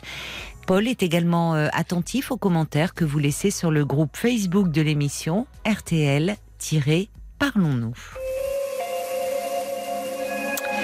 Et on vous retrouve, euh, Christiane. Merci euh, d'avoir patienté. Vous Oui, êtes là alors je re- alors, Oui, pour, oui, pour, pour résumer, je vous, je vous remercie. Pour résumer, euh, donc, euh, vous m'aviez déjà appelé euh, une, première fois, me dites-vous. Vous avez été euh, marié pendant 32 ans et demi avec un homme que vous qualifiez de, pervers, qui euh, vous a fait subir des, violences conjugales. Vous avez songé plusieurs fois à le quitter, mais ne travaillant pas, vous vous sentiez évidemment dans une situation aux pieds et mains liés sur le plan économique. Mais au bout de 32 ans et demi, vous vous, vous êtes séparés. Et à ce moment-là, euh, une de vos filles, euh, dont vous étiez proche, euh, vous a manipulé. Fragile, qu'est-ce que vous entendez par là, d'ailleurs? Ben, je- elle, elle était mal dans sa peau. C'est une enfant qui aurait dû être suivie. mais à ce moment-là, ça se faisait Hmm. pas. Je pense que Oui. depuis qu'elle est née, c'était je- même dans mes bras. il que je quand je l'avais bébé dans les bras, il me tapait. Pardon Donc euh, Un bébé, il tape pas sa mère. Il tape comment? Un bébé, il tape pas sa mère. Enfin, euh, euh, comment ça Oui, tape- il me tapait même quand je l'avais dans mes bras. Ah, votre mari, d'accord. J'avais pas compris. Je Oui, tapais même Oh quand je là l'avais dans les bras. oui, Une oui. fois, euh, la petite, je me souviens encore d'une fois, euh, Oui. euh, elle était plus grande, elle avait peut-être Mm. un an ou deux. Mm. Il m'a tapé devant elle, elle lui a donné un coup de pied, Oui, son père. ben oui. Mais oui. Enfin bref. Bon, oui, elles ont grandi dans ce contexte de violence, quoi. Elles ont construit dans, un Ouais, contexte euh, voilà, où elles se sentaient pas en sécurité, Ben où oui, elles, ben oui. elles se sont senties abandonnées. euh. Mais bon, c'est vrai ont qu'au grandi dans la divorce- peur, en fait, oui. Dans la peur, oui, Oui. tout à fait. Oui. Et euh, évidemment, lui me disait, de toute façon, tu es incapable de, vivre sans moi, Mm. tu, tu es nul, enfin bref, comme, Mm. comme tous les, Mm. les manipulateurs. De, Mm. enfin, que je- que je- moi, je qualifie, que je qualifie de, de pervers, puisqu'il me disait, tu seras incapable de vivre si, euh, si j'étais pas là, tu, tu serais rien. Vous étiez sa chose. Mais quoi, moi, dans ma euh, tête, j'étais selon quelque lui. Oui, c'est bien, c'est bien. Selon lui, Oui, il n'a pas réussi chose. à vous détruire euh, totalement, Non, il m'a pas heureusement. Oui. Non, il ne m'a pas détruit totalement. Il m'a, détruit, si, euh, mais pas totalement. Parce Mm. que Mm. euh, j'ai, eu, heureusement, une enfance heureuse. Ah oui. J'étais en sécurité. Oui. Oui, donc vous aviez cette sécurité-là en vous. Ce que malheureusement n'ont pas eu vos filles. Non, et malheureusement, oui. Oui. Alors, euh, bon, euh, ap- après ce, ce divorce, bon, Mm. bah, qui a été évidemment conflictuel, Oui. qui a duré quatre ans, euh, ma fille, euh, l'aînée, euh, Mm. était vraiment contre moi, Mm. alors que la plus jeune, euh, au moment du divorce, euh, une fille s'est mise du côté du père et la plus jeune s'est mise de mon côté. Ah oui. Ah oui. C'est, c'est bon, c'est comme ça. Et puis bon, euh, le divorce s'est, produit. Euh, j'ai trouvé une, petite situation. Enfin, je, je- Mhm. je travaillais avant, mais Mhm. comme il a, il a beaucoup, euh, il, a, il a été muté plusieurs fois. Moi, je travaillais dans une banque et euh, à- quand, quand nous étions à Paris. Mhm. Après, nous, avons nous avons été mutés à Nantes. Là, je n'ai pas pu avoir ma mutation. Je l'ai eu qu'au bout de deux ans. Oui. Euh, donc, euh, j'ai réussi à l'avoir, mais là, il a voulu encore partir ailleurs. Donc, euh, c'est là que je n'ai pas pu être mutée à nouveau, là, dans la nouvelle ville où je suis actuellement. Euh, j'ai pas pu être mutée euh, dans la banque où j'étais. J'ai trouvé des, j'ai- trouvé des petits boulots, mais, euh, Mm. mais bon, euh, c'était pas vraiment des situations, si vous voulez. Des stages, des. Oui, d'accord, je comprends. Donc ça ne vous stages, pas une des- sécurité matérielle qui vous aurait donné cette Voilà, liberté de partir. De, Oui. de, de partir. Oui, Donc, oui. euh, mais je, je pensais toujours à partir. hein. Oui. Je, je pensais toujours à partir. Enfin bref, j'ai réussi à partir. J'ai trouvé une petite situation. Euh, Il y a combien de temps que vous de- êtes parti finalement Parce que après avoir, vous avez vécu 32 ans et demi avec cet homme. Euh, Bien écoutez. Il y a combien de euh, temps en trouvé une 99, vous m'avez dit, c'est ça C'était 80 Alors c'est en 99 que j'ai demandé le divorce après une violente, euh, une violente euh, scène conjugale, Hum, là où je- on était tous les deux seulement. Oui, vos filles Et, avaient quitté la euh, maison. Et là, enfin, je suis allée euh, chez le commissariat, j'ai déposé plainte. Pour la première Ils fois, pas donc. écouté. Ah, ils vous ont pas écouté. fois. Et ils ne m'ont pas écouté. Non, à l'époque, ils n'écoutaient pas. Donc votre Enfin, plainte n'a pas été. euh, eh ben, Enfin, il n'y a pas eu de suite à votre plainte? Bah, Il n'y a pas eu de suite, non, Pas du suite. tout. Pas du, pas du tout. euh, par- Enfin bref, ça s'est terminé par un, un- Enfin bref, euh, il y a eu appel contre appel, tout le bazar, Mm. ça a duré quatre ans. Hum, hum. Et en, en fait, bon, bah, c'était reconnu comme euh, euh, tort partagé. Bon, ce n'est pas grave. Été, euh, pour moi, alors ma fille, ma- l'aînée m'a dit, euh, parce que on- bon, malgré tout, elle me, elle était agressive avec moi, Oui, elle me causait quand même. oui, c'est ça. Le lien n'était pas rompu. Le, lien n'était pas encore rompu. Mm. Et euh, bon, Qu'est-ce bah, qu'elle vous disait alors Elle vous reprochait d'avoir euh, quitté son père Qu'est-ce reproché qu'elle vous reprochait? Euh, de- surtout du matériel. C'est-à-dire matériel euh, parce que nous avions une maison Oui. et enfin, des, des trucs bêtes quoi. Elle avait quel âge à ce moment-là, votre fille? Ah bah, elle avait 30 ans. Hein. Ah oui, d'accord. D'accord. Oui, c'était déjà une Elle avait adulte. 30 ans. Mhm. Oui, bah oui, puisque au bout de 32, oui, 32 ans de mariage, euh, Hum, mhm. elle avait donc 30 ans et euh, Oui. euh, donc elle me reprochait des trucs matériels, par exemple, il a déménagé tout, tout ce qu'il y avait dans la maison, enfin tout ce qui lui plaisait, bien entendu, dans la maison, mais il a laissé le, oh, je, je mets un détail, hein. Il a laissé le, le piano. Et euh, Elle faisait du piano, moi, votre restais dans fille la maison. Hum. Pardon? Elle faisait du piano, votre fille? Oui, toutes les deux, elles en, Oui. elles en faisaient, oui. Et euh, elle, elle a reproché que. euh, alors lui, il a déménagé, sauf le piano. Hmm. parce que il il en voulait pas, tout simplement parce qu'il a pris que ce qu'il voulait. Et alors, bon, bah, j'ai fini par euh, déménager, trouver un appartement. J'ai cherché, j'ai trouvé un appartement parce que nous avons vendu notre maison qui était payée. Hein. Mm. Euh, nous avons vendu notre maison et elle me le reproche tout, elle me l'a toujours reproché.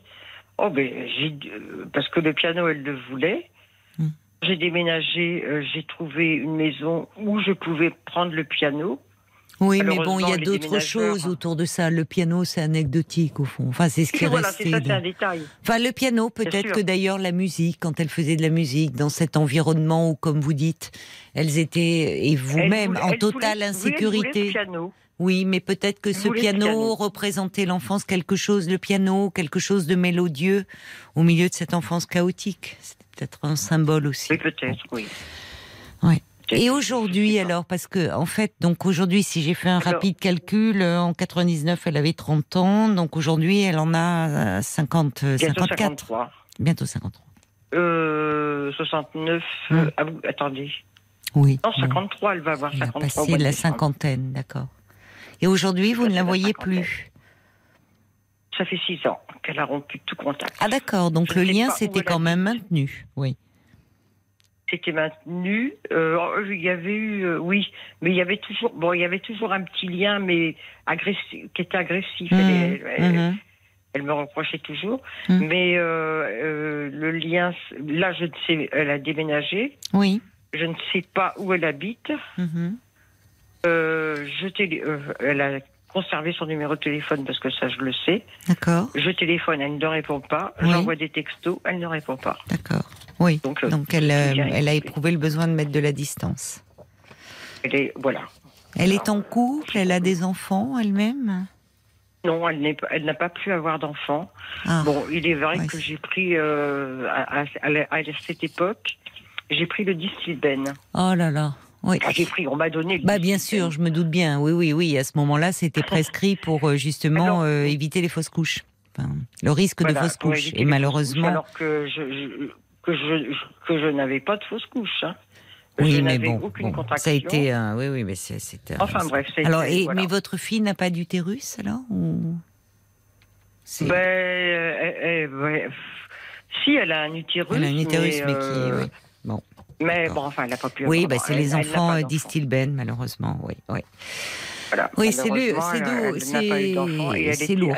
Très Et aussi, euh, ce qu'il y avait euh, avant, euh, avant 99, donc euh, quand elle était en couple, elle était vraiment infecte avec tous les ses compagnons qu'elle a Ouais. eus. Bah oui. C'était Ouais. avec ses compagnons. Mm. Et euh, elle, repro- elle reproduisait le, Mm. Le climat que qu'elle avait vécu, quoi, en fait. Malheureusement. Le schéma, voilà. Et mais pas avec moi. Oui. Elle me, elle me racontait ses histoires. euh, Non, mais on sait qu'une fois devenus adultes, les enfants euh, euh, qui ont été exposés à la violence conjugale sont plus à risque hein, de vivre des relations intimes où il y a de la violence. Alors violence physique, Bien violence sûr. psychologique, enfin. bon, ça, bien sûr, je ça, je. Ça impacte leur euh, leur développement, enfin.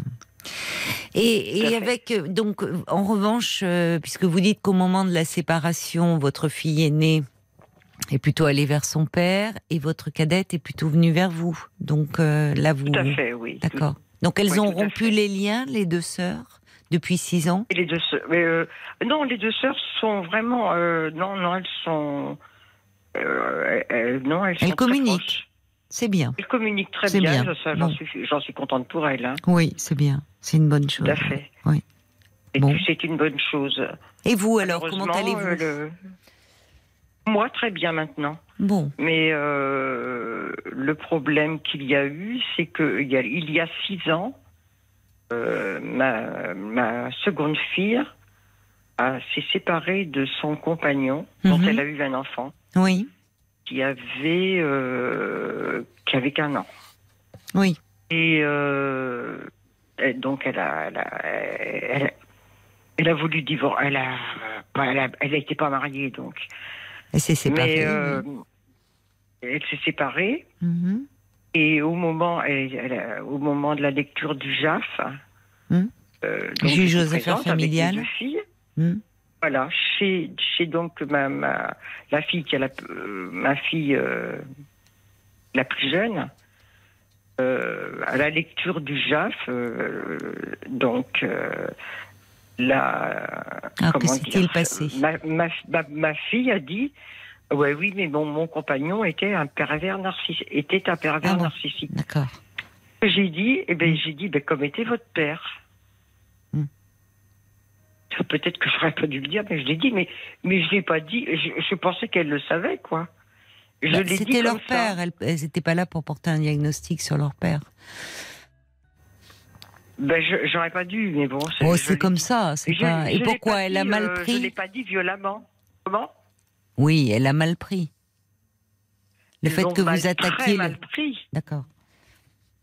Ils l'ont très mal pris. C'est c'est à ce moment-là donc euh, que l'aîné euh, a, failli même me taper. C'est ça. Et, Elle ne euh, voulait la pas que vous attaquiez leur la- père. Voilà. Elles sont toujours en lien Et avec la- lui. Oui, tout à fait. Ils sont tout à fait en lien avec lui. Parce qu'il est très gentil. C'est ce qu'elle m'a dit, euh, l'aîné.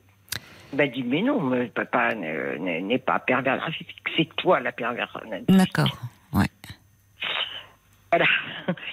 Et alors, donc, euh, évidemment, j'étais très malheureuse pendant six ans, quoi. Ben oui. Et euh, là où euh, j'ai encore plus plongé, Hmm. c'est que l'année dernière, ma maison a brûlé. Oula, oui. J'ai téléphoné donc à, à ma, ma fille la plus jeune pour lui pour lui dire que bah, écoute je suis je suis euh, très perturbée Hmm. j'attends les pompiers ma maison est en train de brûler Hmm. j'ai très peur hein. Oui. Euh, elle m'a envoyé promener elle m'a dit que bah, j'y peux rien qu'est-ce que tu veux que j'y fasse? Bon fallait bien que j'aille quelque part hein, euh. Hmm. Enfin bref. Et- et- et c'est à ce moment-là. Elle m'avait donné même les clés de son appartement Mhm. au cas où, pour le cas où je pourrais garder sa petite fille euh, quelquefois, quoi, le- le- lorsqu'elle est malade ou lorsque, enfin Mhm. bref, j'avais ses clés. Et euh, donc, euh, elle n'a pas rompu tout de suite parce qu'elle voulait que je lui rende les clés. Je- moi, pensant quand même Ouais. que la, la situation allait s'arranger, Oui, mais bon, vrai. il y a, il y a, en fait, malheureusement, il y a tout le poids de ce passé dont vous me parlez. euh. Vous savez, on sait que hum, la, la violence conjugale, ça, ça affecte la qualité de la relation aussi, qui unit l'enfant à chacun de ses parents. tout à fait, oui.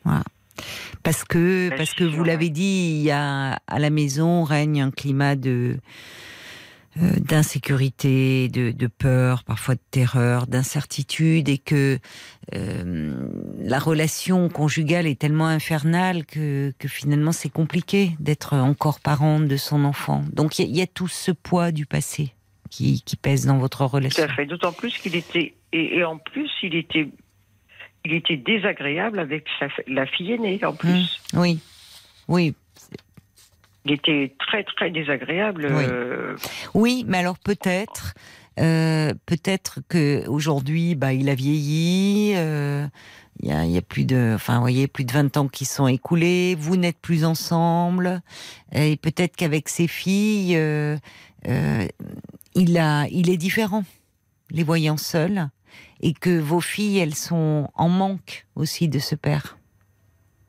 Ah oui, ils ont été Ouais. en manque, bien sûr, bien sûr, bien sûr. Elle, elle le retrouve. Mm.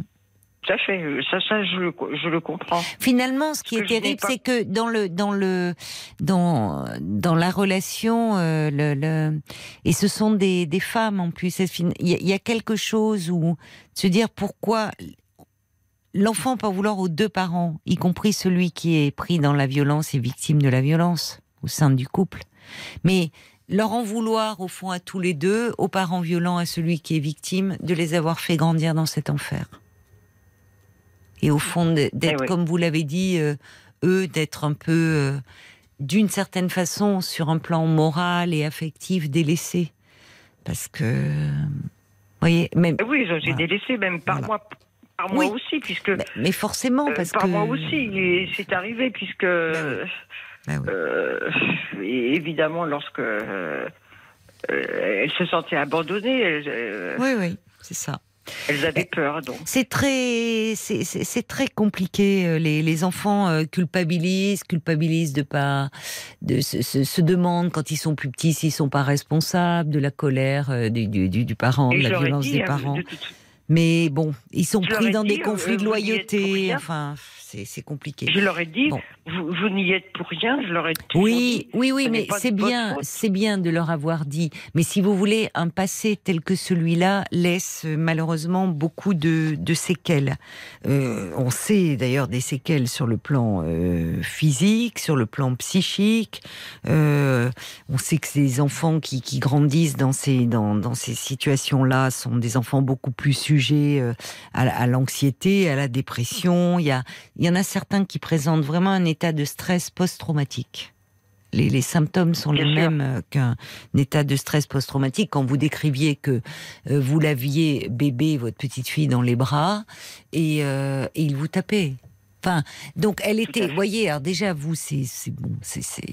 Enfin, on voit la, la, la détresse absolue, la vôtre, celle de ce de, de votre petite bébé qui est, est dans les dans les dans les cris, dans les hurlements, dans les pleurs, et qui bébé euh, prend ça de plein fouet parce qu'il y a y a aucun mot qui peut euh, qui peut qui peut l'apaiser. Donc malheureusement c'est le fruit d'une longue histoire.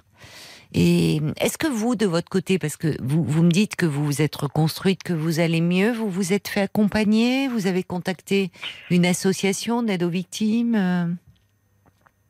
Bien, oui, j'ai été, été consulté un psychiatre. Oui. Euh, ça m'a pas apporté grand-chose, j'a- j'avoue, puisque Oui. pour moi, j'avais. Ça m'a pas apporté Oui. grand-chose, franch- franchement. Et, euh, et vous n'avez pas contacté des associations euh, d'aide aux victimes euh? Si, au moment du divorce, si. si- Au moment du divorce, si. d'accord. Au moment du divorce, oui. Mm. D'accord.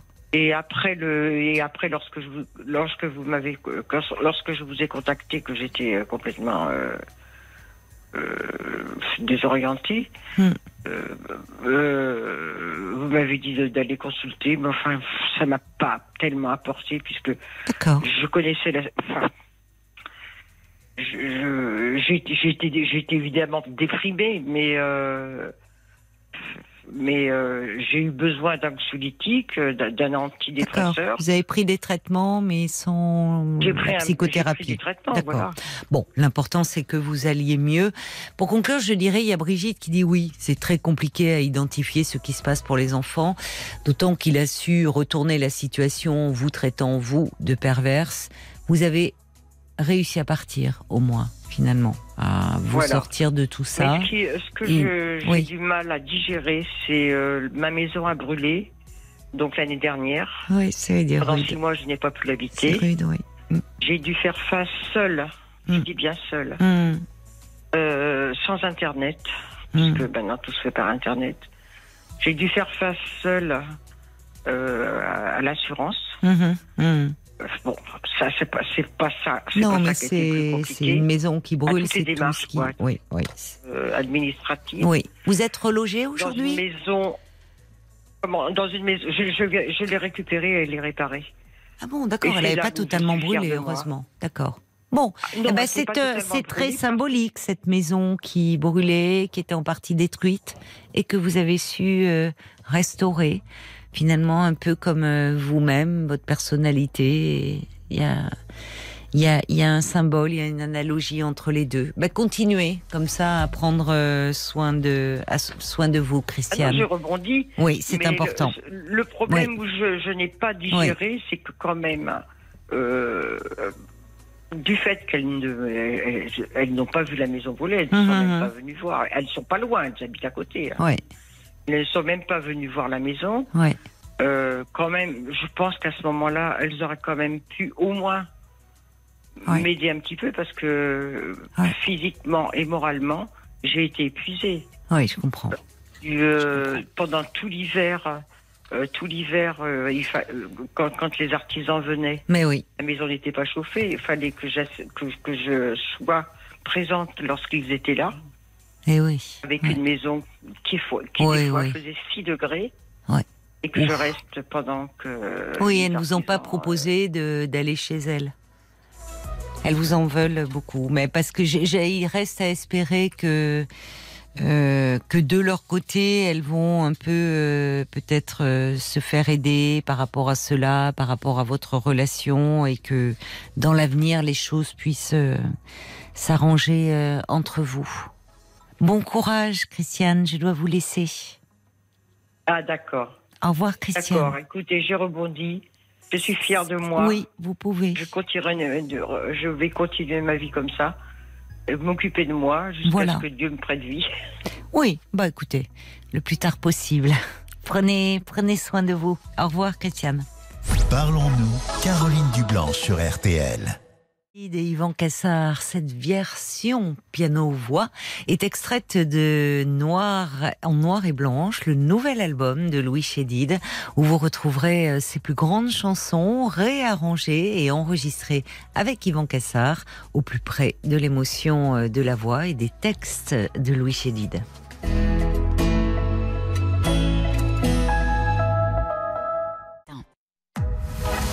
22h, minuit 30, Parlons-nous. Caroline Dublanche sur RTL. 09 69 39 10 11, c'est le numéro que je vous invite euh, à composer si vous désirez euh, me parler pendant une heure encore. hein, euh, on est à vos côtés et en direct bien sûr jusqu'à minuit et demi. 09 69 39 10 11. Bonsoir Patricia. Hum, bonsoir. Bonsoir. Caroline. Alors, euh, je vous appelle en fait parce que hier j'ai entendu euh, à la radio en fait au sujet des proches euh, proches aidants. Aidant, oui. Voilà. Et oui, Et c'est la donc, journée euh, nationale. C'était la journée nationale des aidants aujourd'hui. Voilà. Alors, sauf que moi je suis pas aidante. Oui. Mais par contre, voilà, je me pose beaucoup de questions parce que j'ai une maman qui est âgée de 90 ans, Oui. Qui est en, qui vit donc dans sa maison. Oui. qui a des euh, qui a deux auxiliaires euh, qui viennent euh, trois fois par semaine donc donc et puis Oui. elle a les infirmières et un kiné sauf qu'après sauf qu'après le reste du temps elle est toute seule et euh, donc elle est en grande perte d'autonomie et notamment perte d'équilibre Ah oui. Oui. donc elle a fait euh, plusieurs chutes déjà et la dernière la remonte à trois semaines. Hmm. Elle s'en est bien sortie, euh, mais bon, elle a eu des chutes où elle s'est retrouvée euh, à l'hôpital pendant un mois avec une hanche euh, cassée. Ah oui, quand même, il y a eu des ouais, fractures. ouais. Oui. Oui, oui, il y a eu de grosses fractures. donc Elle a un bracelet, elle a quelque chose ou elle peut- il y a un oui. numéro, elle peut appeler. Oui, oui, elle a un bracelet qui est relié à. Euh, Comment on appelle ça mince, Un euh, téléphone, hein, enfin un service qui, euh, Oui, voilà, qui, qui, qui, intervient du coup, euh, il faut donner des noms euh, de personnes à contacter en priorité. Et si aucune personne ne répond, à ce moment-là, ils envoient les pompiers directement.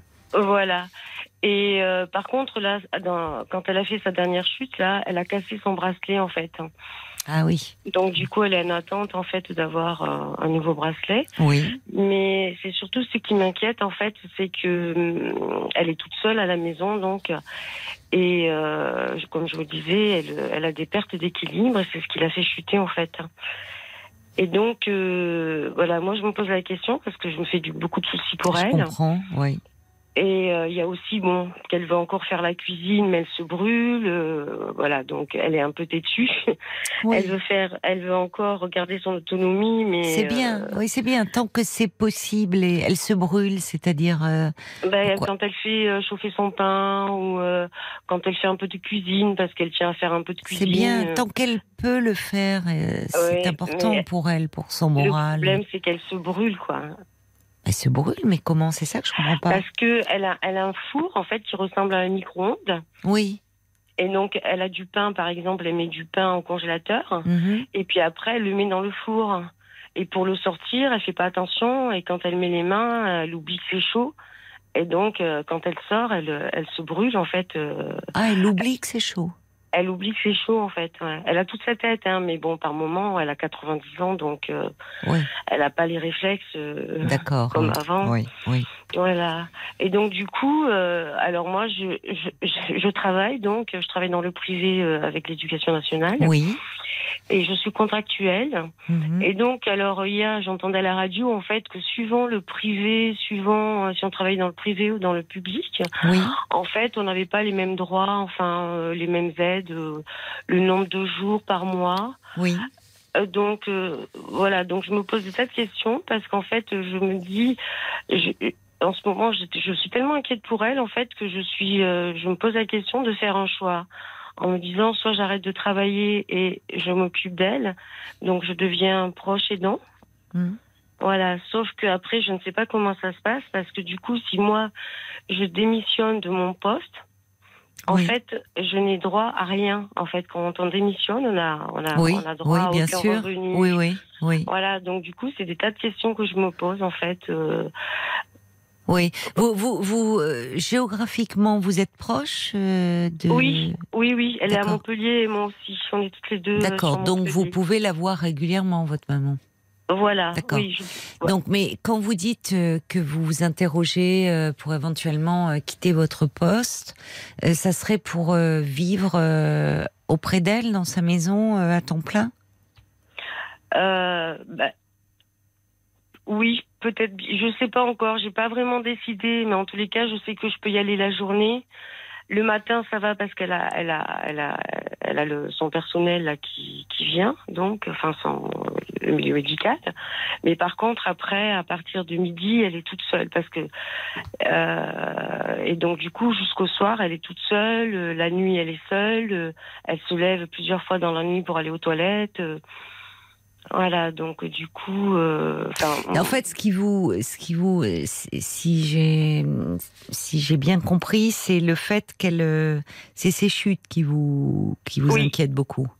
Ouais. En fait, j'ai Oui. peur qu'un jour elle fasse une chute fatale et que ça. je, je me sente responsable un peu le fait de Oui. pas, voilà. Oui, oui, je comprends. Ça, vous- ça vous angoisse et mais mais alors en même temps, juste, ce qui est compliqué par rapport à à cela, c'est que le fait euh, d'être euh, même si vous étiez à temps plein, vous voyez, euh, auprès de votre maman toute la journée, toute la nuit, vous ne pourriez pas forcément empêcher ces, chutes. Ça peut arriver aussi. C'est-à-dire que vous me dites la nuit, elle se lève plusieurs fois, comme souvent les personnes âgées. Euh, vous pouvez pas être toujours derrière.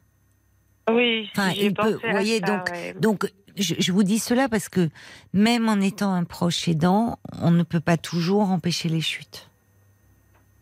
Ouais.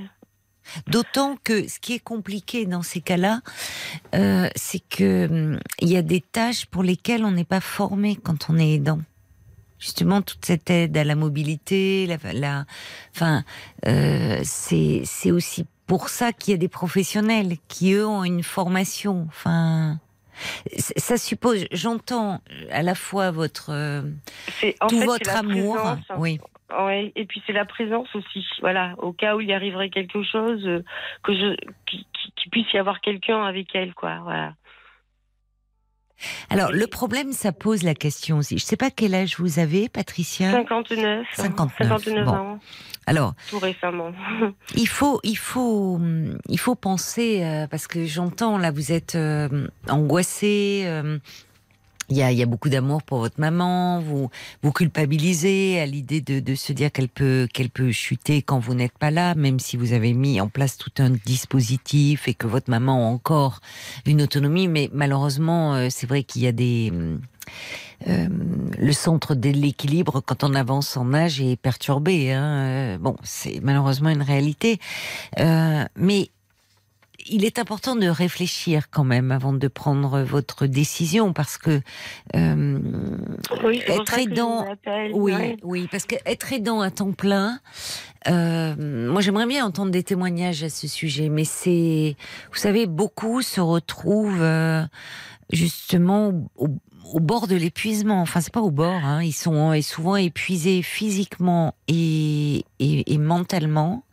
Et, euh, et c'est là où je, je vous demandais votre âge parce que euh, c'est- un moment pour. euh, ça peut. Pour votre maman, si vous voulez, ça peut durer un moment hein, encore. Elle est, comme vous dites, il n'y a pas de maladie, de pathologie chr- chronique. Elle est âgée, elle a 90 ans, mais bon, elle n'a pas de pathologie. Donc, euh, ça veut dire que sur quelques semaines, allez, quelques mois, on peut tenir. Mais sur quelques années, euh, c'est plus compliqué parce que finalement, votre maman, elle va avancer en âge aussi et donc, un peu perdre en autonomie. Et vous, votre vie va être complètement organisée autour de votre maman. Il faut y penser. Et il y a la question des revenus. C'est-à-dire que là aussi, ça compte. C'est-à-dire que vous vous retrouvez euh, sans, enfin, sans revenus si vous démissionnez. hein. De quoi, Et comment voilà. allez-vous vivre? Bah oui, mais c'est ça. C'est ben justement, c'est pour ça que je vous appelle parce que je me suis dit il y a deux choses. Voilà, il y a il y a le côté euh, où je suis euh, effectivement angoissée, euh, Oui, mais oui, de bien peur qu'elle fasse une autre chute. Oui, Et puis en même temps, il y a la question du travail en fait où je peux pas partir ou quitter mon travail comme ça. bah, démissionner, Donc, ça serait. Ah Enfin, bah vous oui, de allez façon. Je, je perds me- je perds mon emploi. je Vous, perds comment ça se passe dans votre travail Vous, est-ce que Ah, moi, vous auriez envie de démissionner? Ah bon, d'accord, parce que vous pourriez avoir envie de partir pour des raisons personnelles. Oui, non, non, ça se passe bien. Ça, j'ai pas de, j'ai pas de problème dans mon travail. J'aime ce que je fais. euh, c'est pas, c'est pas du tout ça. C'est qu'en fait, euh, là, comme elle a fait une chute dernièrement, et que, et que voilà, du coup, ça m'inquiète parce que les chutes sont de plus en plus rapprochées, quoi. Oui, oui. Vous, ça, vous êtes, ça euh, vous, vous avez des frères et sœurs?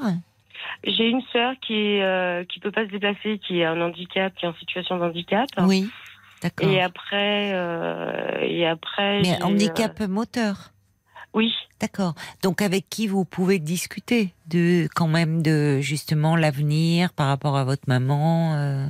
Oui, oui.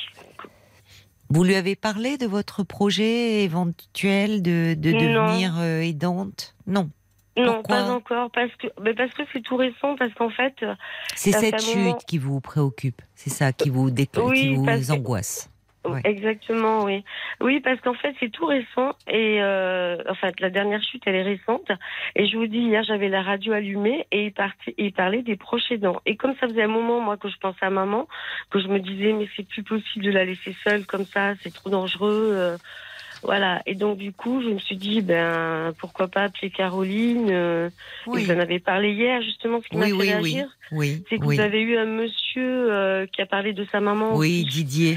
Oui, sa Oui, maman était malheureusement Oui, elle avait beaucoup plutôt en de fin de vie. oui, oui, Ouais. oui, elle avait de gros problèmes. Oui, oui, oui. Voilà, mais il disait aussi que c'était très lourd pour lui, que voilà qu'il a, Il, était épuisé, il n'arrivait plus à travailler alors qu'il était euh, artisan. Et, mais vous savez, beaucoup d'aidants se retrouvent euh, dans des situations euh, financières très problématiques. Alors peut-être que vous pourriez, il, existe euh, et, les entreprises peuvent proposer à leurs à leurs salariés. Donc là, vous dites à l'éducation nationale, il existe ce qu'on appelle un congé de proche aidant. Voilà, ça je l'avais noté, voilà, congé précédent. Mais par contre, c'est deux, deux jours par mois, je crois, quelque chose comme ça. euh, Oui. Euh, voilà, bon, c'est déjà tout, c'est toujours ça. Mais euh, et il y a une question qui me vient là tout de suite, c'est que si c'est pas moi, est-ce que ça peut être quelqu'un d'autre, mais qui n'est pas forcément de la famille? Euh, qui ferait euh, quoi Qui serait euh, à domicile, vous voulez dire? Euh, Pas forcément à domicile, mais qui serait qui serait là avec elle, par exemple, les après-midi Oui, ou au oui. moment de se coucher. euh, Oui, bien et sûr, bien il y a sûr. que autre, une autre personne que la famille qui pourrait éventuellement faire ça. Bah, à ce moment-là, vous pensez à un professionnel, j'imagine. Euh, je sais pas, Euh, je sais pas parce que là, pour la faire, pour les gardes, par exemple, à un moment donné, je me suis renseignée pour les gardes de nuit. En fait, ça coûte très très cher. Oui, c'est vrai. Oui. Et maman n'a pas les Pareil. moyens, en fait. Oui, euh, oui. On n'a pas les moyens, c'est très cher, quoi. Tout ce qui touche à la personne âgée, ça devient de plus en Oui, c'est vrai, c'est vrai. plus. Euh, la mettre en EHPAD non plus.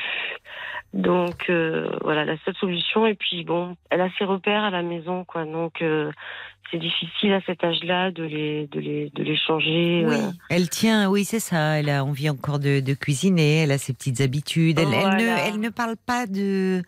elle ne, elle, elle, elle dit qu'elle s'ennuie ou? Ben, elle le dit pas, non, parce que elle, elle le dit pas, mais moi je le vois quand je, quand je vais la voir. euh, elle est contente, elle me retient. oui, elle ça certes. Oui, mais elle ne s'en plaint pas. Elle ne Elle- auprès non, de non, vous. non, non, non, elle est pas du tout. C'est une battante. euh, et tant qu'elle pourra Oui. à, à l'épuisement, elle ira jusqu'au bout, quoi. Et c'est ça qui m'inquiète, c'est qu'elle est, elle est dans, elle va même, euh, c'est parfois elle est imprudente, quoi, dans ce qu'elle fait, quoi. Elle a un petit jardin. Elle a Elle a non, elle a une terrasse en fait. une terrasse. D'accord. Ouais, ouais. Mais voilà, par exemple, quand euh, il y a, elle a une auxiliaire de vie et une, euh, et une dame de ménage. Oui. Eh ben voilà, pour être autonome, parce qu'elle dit que si le jour où elle peut plus rien faire, Oui. qu'elle est foutue dans sa vie, quoi. C'est qu'elle. Oui, c'est ça, elle lâcherait complètement. Oui, c'est pour ça qu'il faut. Quand, euh, c'est important de préserver ce qui reste d'autonomie. Ah oui. Ça peut être effectivement se faire une soupe, se faire un peu de, enfin, tout ce qui, parce qu'à cet âge-là, on perd très vite ce que l'on ne fait plus. Voyez? Oui, oui, c'est ça. C'est, mais elle, elle le dit d'ailleurs. Hein. Et oui, dès qu'on ne. D'ailleurs, il y a beaucoup de, de, de personnes âgées qui, pour qui le confinement a été terrible. Parce que euh, bah, du coup, ils ont moins pris leur voiture, ils sont moins sortis, et certains disent qu'ils avaient l'impression de plus savoir conduire. Il y, a, il y a des âges comme ça où, quand on ne fait pas régulièrement quelque chose, on, on en perd les capacités très vite. Donc c'est vraiment. euh, Alors, j'entends votre. C'est-à-dire que euh, peut-être.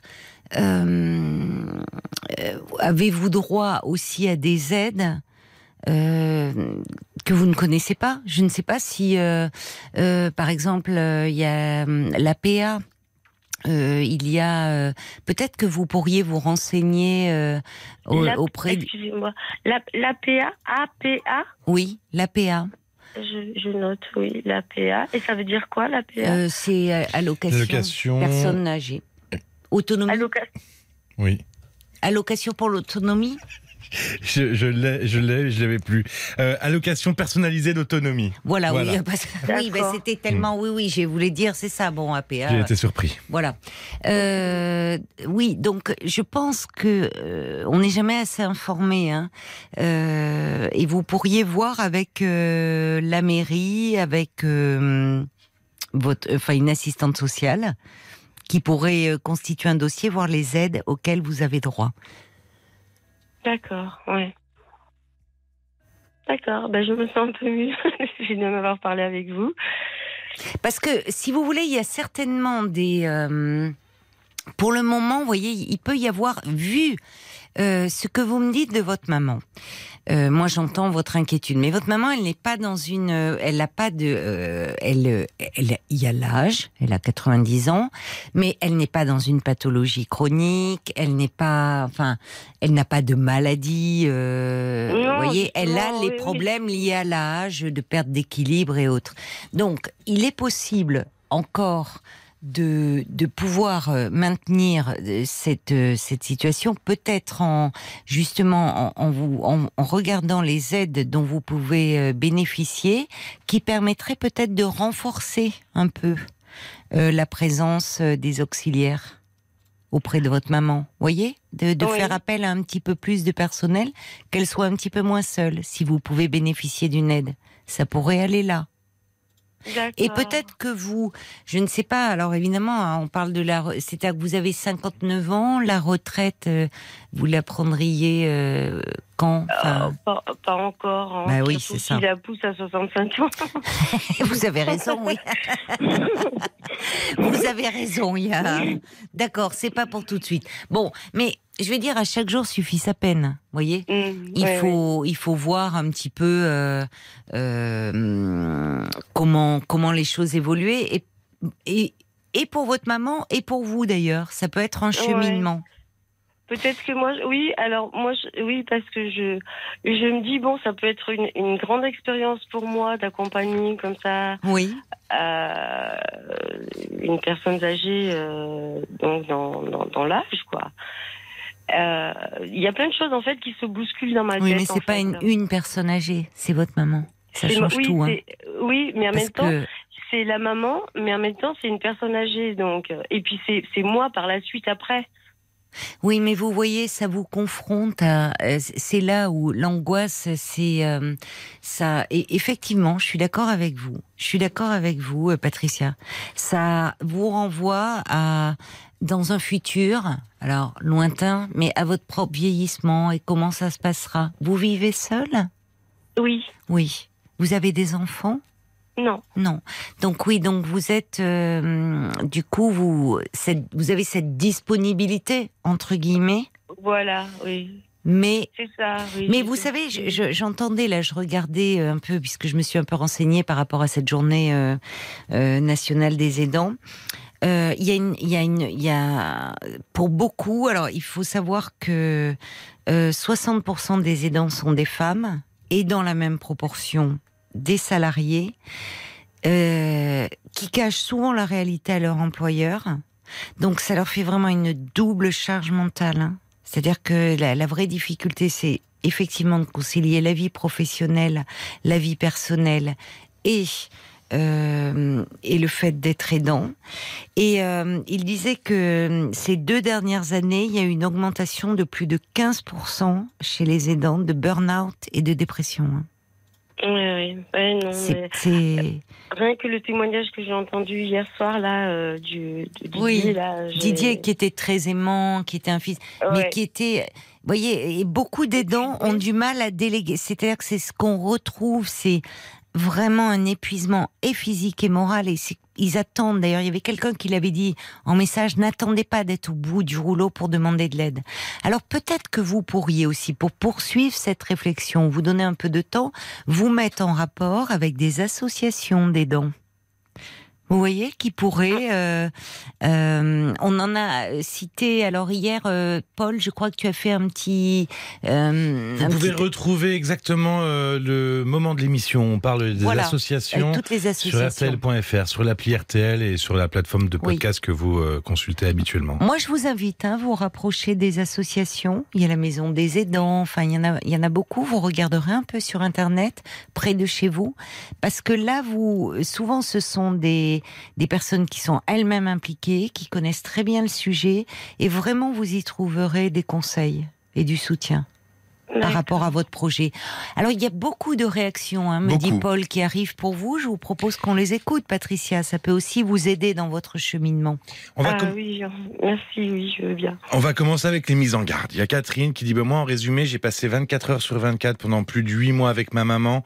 J'ai jamais pu empêcher les chutes malgré ma présence. Et, et à ce jour, finalement, c'est moi qui chute. Donc, euh, il faut faire attention, il faut garder du temps pour soi. Oui, oui. Il y a Mapel qui dit ben moi j'ai été aidante de ma mère, enfin je suis aidante de ma mère, j'ai 59 ans, ma mère a 88 ans, elle a une démence, euh, elle a une démence et ma vie tourne autour d'elle. Euh, Clairement, elle a une aide du département avec 80 heures préfinancées. Par contre, j'ai démissionné depuis deux ans et je fais aussi aide à la personne par ailleurs et de ce fait, je perçois un salaire tout à fait convenable.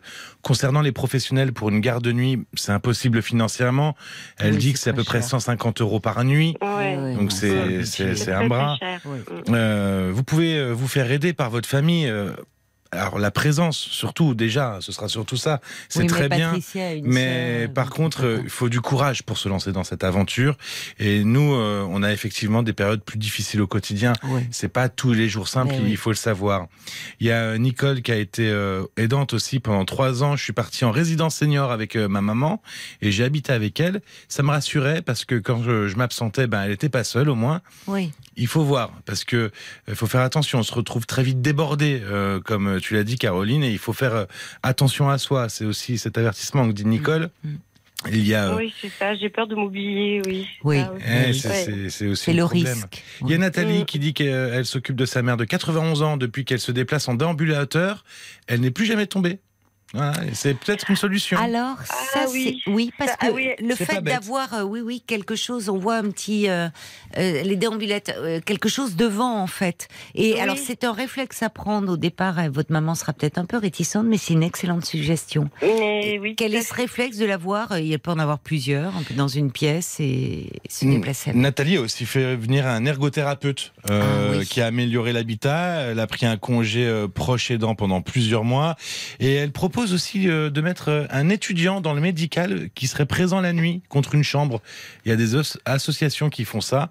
Donc c'est-à-dire qu'il y aurait Ah un, oui. voilà, un étudiant euh, médecin qui, euh, Ah qui, bon, ça qui c'est- résiderait chez votre maman contre une Un chambre et qui pourrait. un étu- ah oui, un étudiant médecin qui pourrait venir parce qu'elle a, elle a Oui, de c'est-à-dire quoi ça lui fera un héberger. Si elle a de logement quoi héberger, voilà, ça et- l'héberge lui et en même temps Oui. il garde un œil sur votre maman. Oui, il y aura un échange en fait. ouais. Alors il y a des associations qui, c'est ça, mettent en relation des personnes âgées avec des étudiants pour euh, euh, en comme une lo- colocation. Exactement. Bah, c'est ce que dit. Alex. Il dit bah c'est une super bonne idée parce que surtout que Montpellier c'est une ville vachement étudiante. Donc euh, C'est vrai, c'est vrai, il a raison, en- Alex. En fac de médecine, oui. Mais oui, mais oui, Mais ça. Oui, j'ai bah- la fac de médecine. oui. Nathalie a dit euh, que ce soit, enfin d'ailleurs oui, étudiant médecin ou soignant ou infirmier, enfin Oui, dans le médical. fait, hein, y a- il y a- oui. Et, et Nathalie elle laisse ses coordonnées pour vous si euh, que je vous transmettrai. Oui, oui, oui. Ah bah c'est très gentil. Mais c'est une, c'est une très bonne idée le déambulateur en fait parce qu'elle aurait Eh parce oui. que là elle se déplace avec une canne Oui, mais et c'est plus suffisant. ça vacille d'un que- côté. Vous voyez, comme il y a déjà le centre d'équilibre qui est perturbé, un déambulateur, elle, est, elle peut se cramponner.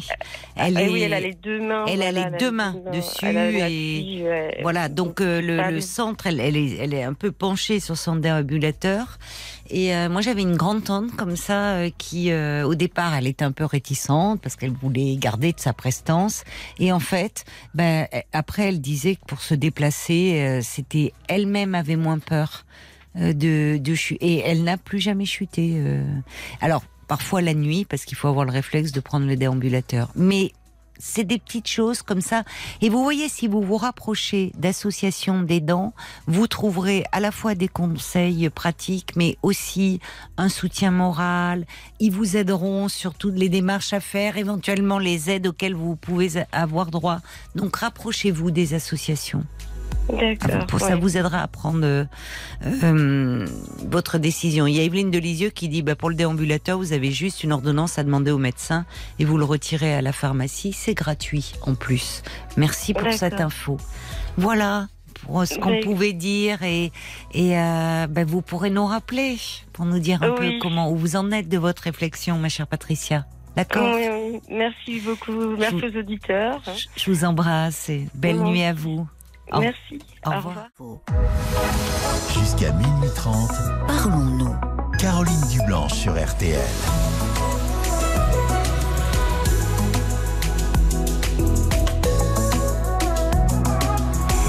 La suite euh, de Parlons-nous, un moment qui vous est entièrement euh, consacré pour vous confier dans un climat euh, d'intimité de 22h à minuit et demi. L'antenne de RTL vous appartient au 09 69 39 10 11. Et bien sûr, vos réactions aussi. Alors, des commentaires encore par rapport à Patricia qui...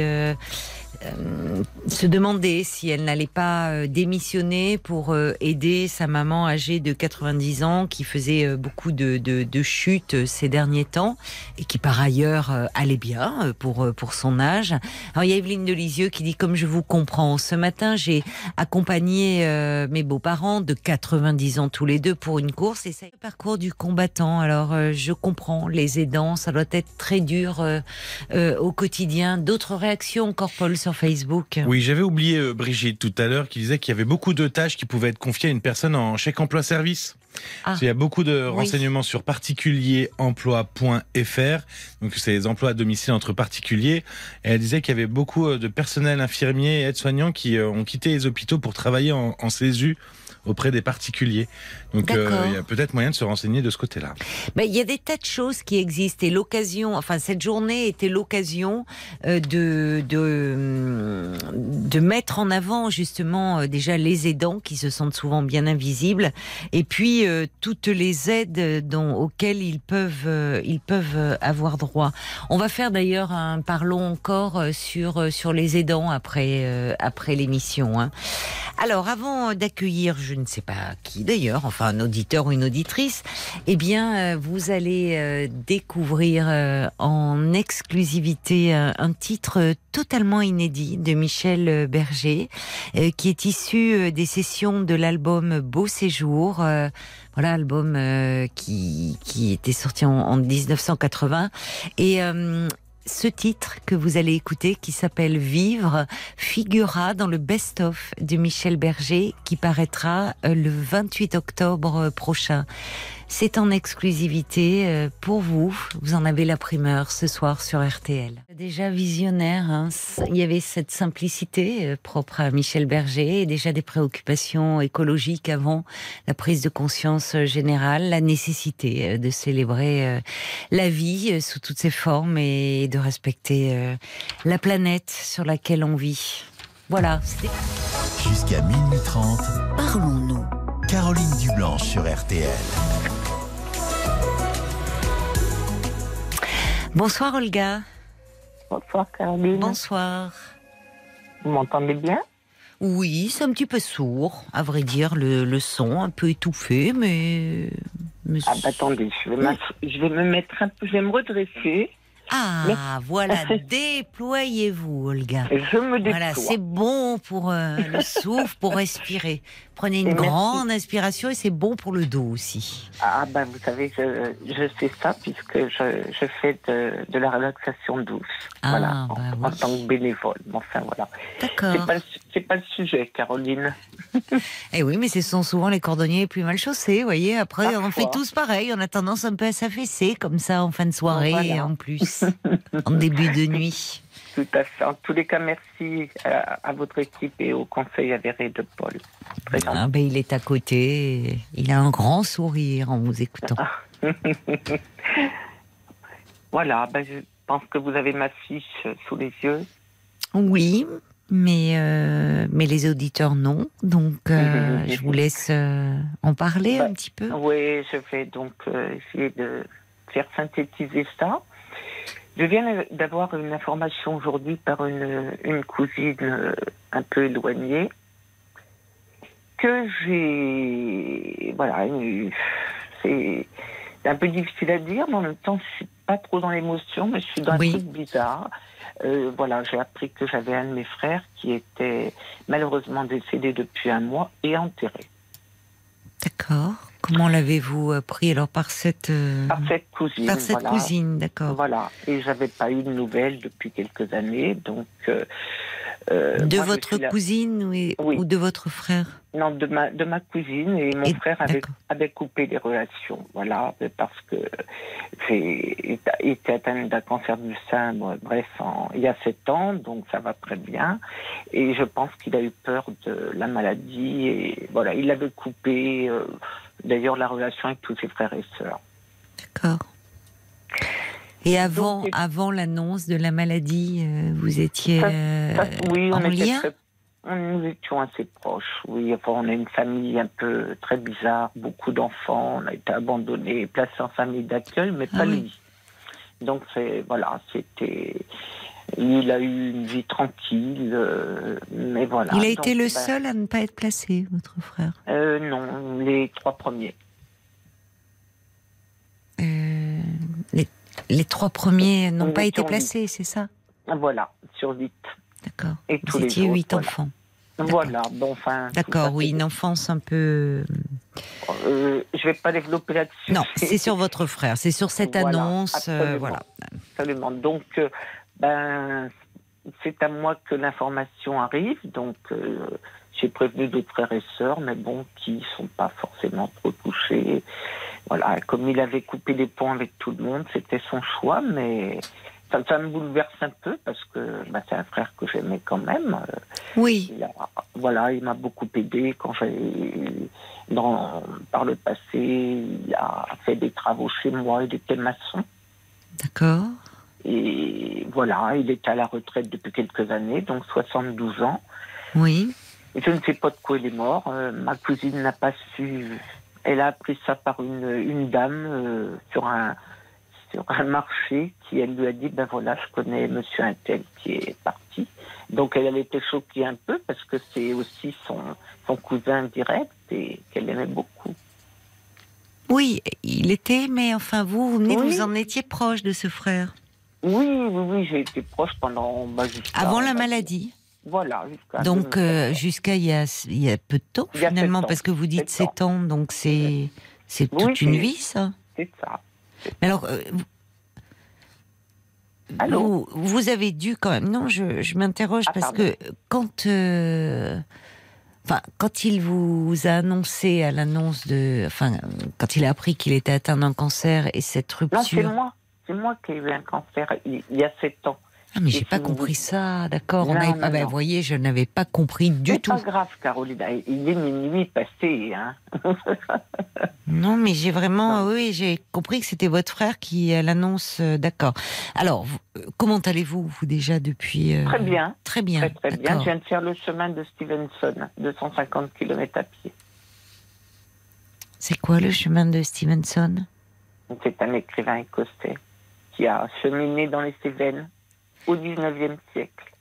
D'accord, ben voilà, vous m'apprenez Voilà. quelque chose. Donc euh, voilà, ben vous voilà. avez éprouvé le besoin de. Tout à fait. Je, voulais, je voulais faire ça, voilà, et ça m'a beaucoup apporté. Ça, ça me permet aussi d'avancer sur mon chemin qui est déjà bien, qui a été jonché de, de pas mal de choses, mais voilà. Mm. Donc ça, ça va.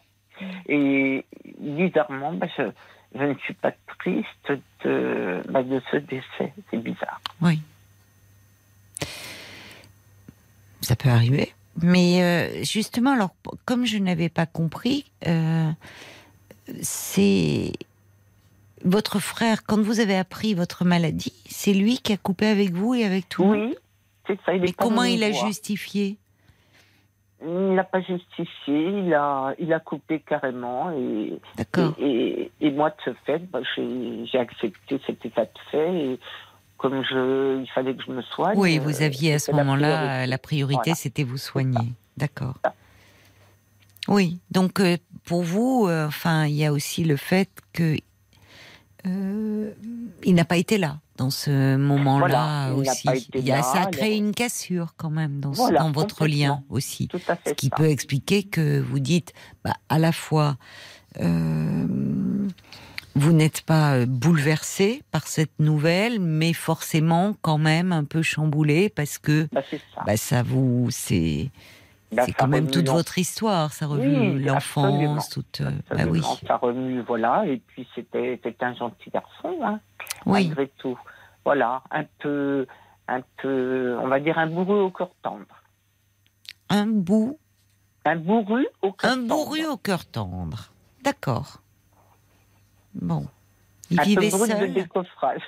non, il, a, il a deux garçons, enfin, un d'un premier mariage et un deuxième que, que je connais. Et donc, je ne suis pas dans la colère, mais je suis très surprise qu'on n'ait pas été au moins averti. Quoi, quoi. Oui. Aucun de vos frères et sœurs, euh, vous êtes en Non. contact avec certains de vos frères et sœurs Oui, oui, oui, tout à fait. Ben, je- moi, j'ai- voilà, j'en ai appelé trois pour euh, Oui. les informer, qui eux aussi s'attendaient euh, un jour peut-être à une annonce comme ça. Quoi. Ah bon? Bah oui, du fait qu'il avait coupé les liens avec tout le monde, on s'est dit bah, peut-être Il n'avait gardé aucun lien avec aucun d'entre vous. C'est ça non, qui est voulait- surprenant, cette Moi, rupture. il- on pouvait aller le voir, mais lui ne se déplaçait pas. C'était pas sa priorité. Ah, mais d'accord, vous pouviez aller le voir. Il n'avait pas Oui, fermé oui. sa porte. Ah non, non, non, non, non, non, mais il se déplaçait jamais, il faisait pas d'efforts. euh, voilà, c'était un peu à nous d'aller vers lui. Et voilà. Mais il n'était pas comme ça il y a quelques années, hein, Hmm. Il était peut-être fatigué. je pense. Je Aussi. pense. C'est un homme qui a beaucoup travaillé, qui a, qui a commencé à l'âge de 14 ans, donc euh, voilà. Quoi. Oui, maçon, enfin, c'est un travail Oui, qui est difficile. Oui, il était peut-être fatigué. Et vous, vous me dites, il avait deux fils, donc vos neveux. Vous avez des liens avec vos neveux? Pas du tout. Ils ont tout coupé aussi depuis longtemps. Mais depuis sept ans aussi? Ah non, non, non. oui, enfin depuis, en fait, du fait que le papa ne les incitait pas à voir ses, oncles et tantes, euh, bah eux, ils ont été élevés comme ça, en fait. Oui, mais ce qui me surprend, vous voyez, Olga, en vous écoutant, euh, c'est que hum, c'est, il, peut arriver que, voilà, avec euh, une personne de sa famille, même de sa fratrie, au fond, euh, il y ait un lien de sang, mais qu'il n'y ait pas de lien depuis des années, parce qu'il n'y a pas de lien affectif en fait, et que euh, parfois aussi pour se pour se protéger, pour euh, si ça a pu faire souffrir la personne. Une façon de dire, c'est ben, puisqu'on n'a plus de lien, effectivement, cette personne, c'est une façon de se protéger aussi, de dire euh, euh, on est dans du même sang, mais nous n'avons plus de lien et finalement moins de lien qu'avec des voisins. Donc on peut dire, bah voilà, c'est Ah pour ben, me autre protéger, j'arrête. J'ai un autre frère qui j'ai trois frères en fait hein, et, et on est cinq filles. Et en fait j'ai un de mes frères avec qui il y a eu une cassure il y a pas longtemps. Il a dit c'est pas parce qu'on est frères et sœurs qu'on est obligé de s'aimer. Donc euh, oui. Donc bah voilà euh, celui-là il coupe j'ai un peu compris Ça peut arriver, c'est triste, mais, mais enfin, c'est triste, mais il y a des familles où euh, malheureusement il n'y a pas d'esprit de famille, il n'y a pas de solidarité. Euh, et votre enfance, euh, j'ai bien compris que vous ne vouliez pas y revenir, mais votre enfance difficile en famille d'accueil, fratrie très nombreuse, certains placés, n'a pas aidé, certainement, n'a pas contribué à, à serrer ce lien, à faire famille. Vous voyez? Mais nous nous étions tous retrouvés malgré tout. C'était très curieux. On, fait, on faisait des fêtes ensemble, on fêtait Oui. les, les anniversaires, les mariages jusqu'à il y a, il y a une quinzaine d'années, en gros. D'accord. Et puis après, bah, tout s'est filoché, À nouveau délité. comme ça. Vous étiez retrouvé à l'âge adulte? Oui, tout à fait. Oui, c'est parce que voilà, je comprends mieux parce que c'est ce qui m'étonnait quand même. Vous m'avez dit, vous voyez, moi je pensais que bon, vous n'étiez, vous n'aviez plus de lien depuis des années. Vous m'avez dit, je l'aimais bien, il a fait des choses pour moi, on était proches. Et au fond, la coupure ne datait que de sept ans. Alors à un moment très particulier de votre vie où euh, il n'a pas été là, il n'a pas pris de vos nouvelles au moment Voilà, où vous étiez ça. malade. Donc ça, C'est euh, enfin, ça interpelle. Vous voyez, quand on est proche, quand on aime quelqu'un, on prend de ses nouvelles pendant la maladie. Mais euh, il manquait aussi cette information. Je me disais finalement, vous, vous avez été proche toute votre vie, puisque il y a sept ans, il n'avait que 65 ans, votre frère. Donc euh, c'est toute une vie, ça. Mais voilà, il me manquait cette précision où l'enfance a été très éclatée, éparpillée, et ce n'est qu'à l'âge adulte que vous vous étiez retrouvés. Il manque aussi ce terreau de l'enfance, Ouais, finalement, complètement. qui est quand même un terreau où, s'enracinent beaucoup de choses, ou pas. Bien sûr. Mais j'ai beaucoup, enfin j'ai beaucoup progressé avec tout ça. hein. On a fait des, j'ai fait des psychothérapies, tout ça. Enfin je- voilà. Et moi je suis, je suis entourée de beaucoup de thérapeutes. Et puis j'ai beaucoup d'amis. Je crée des liens très forts. Oui, c'est ça. Mais avec l'âge, je commence à, en fait, à me détacher, vous voyez. Et puis je me dis ben voilà, avant. De vos amis aussi? De certains amis qui ponts aussi, mais Ah, donc ce n'est pas votre souhait à vous. Vous, Ah vous non. savez, euh, vous Ah, savez garder, maintenir un lien. Oui, vous Je êtes fidèle.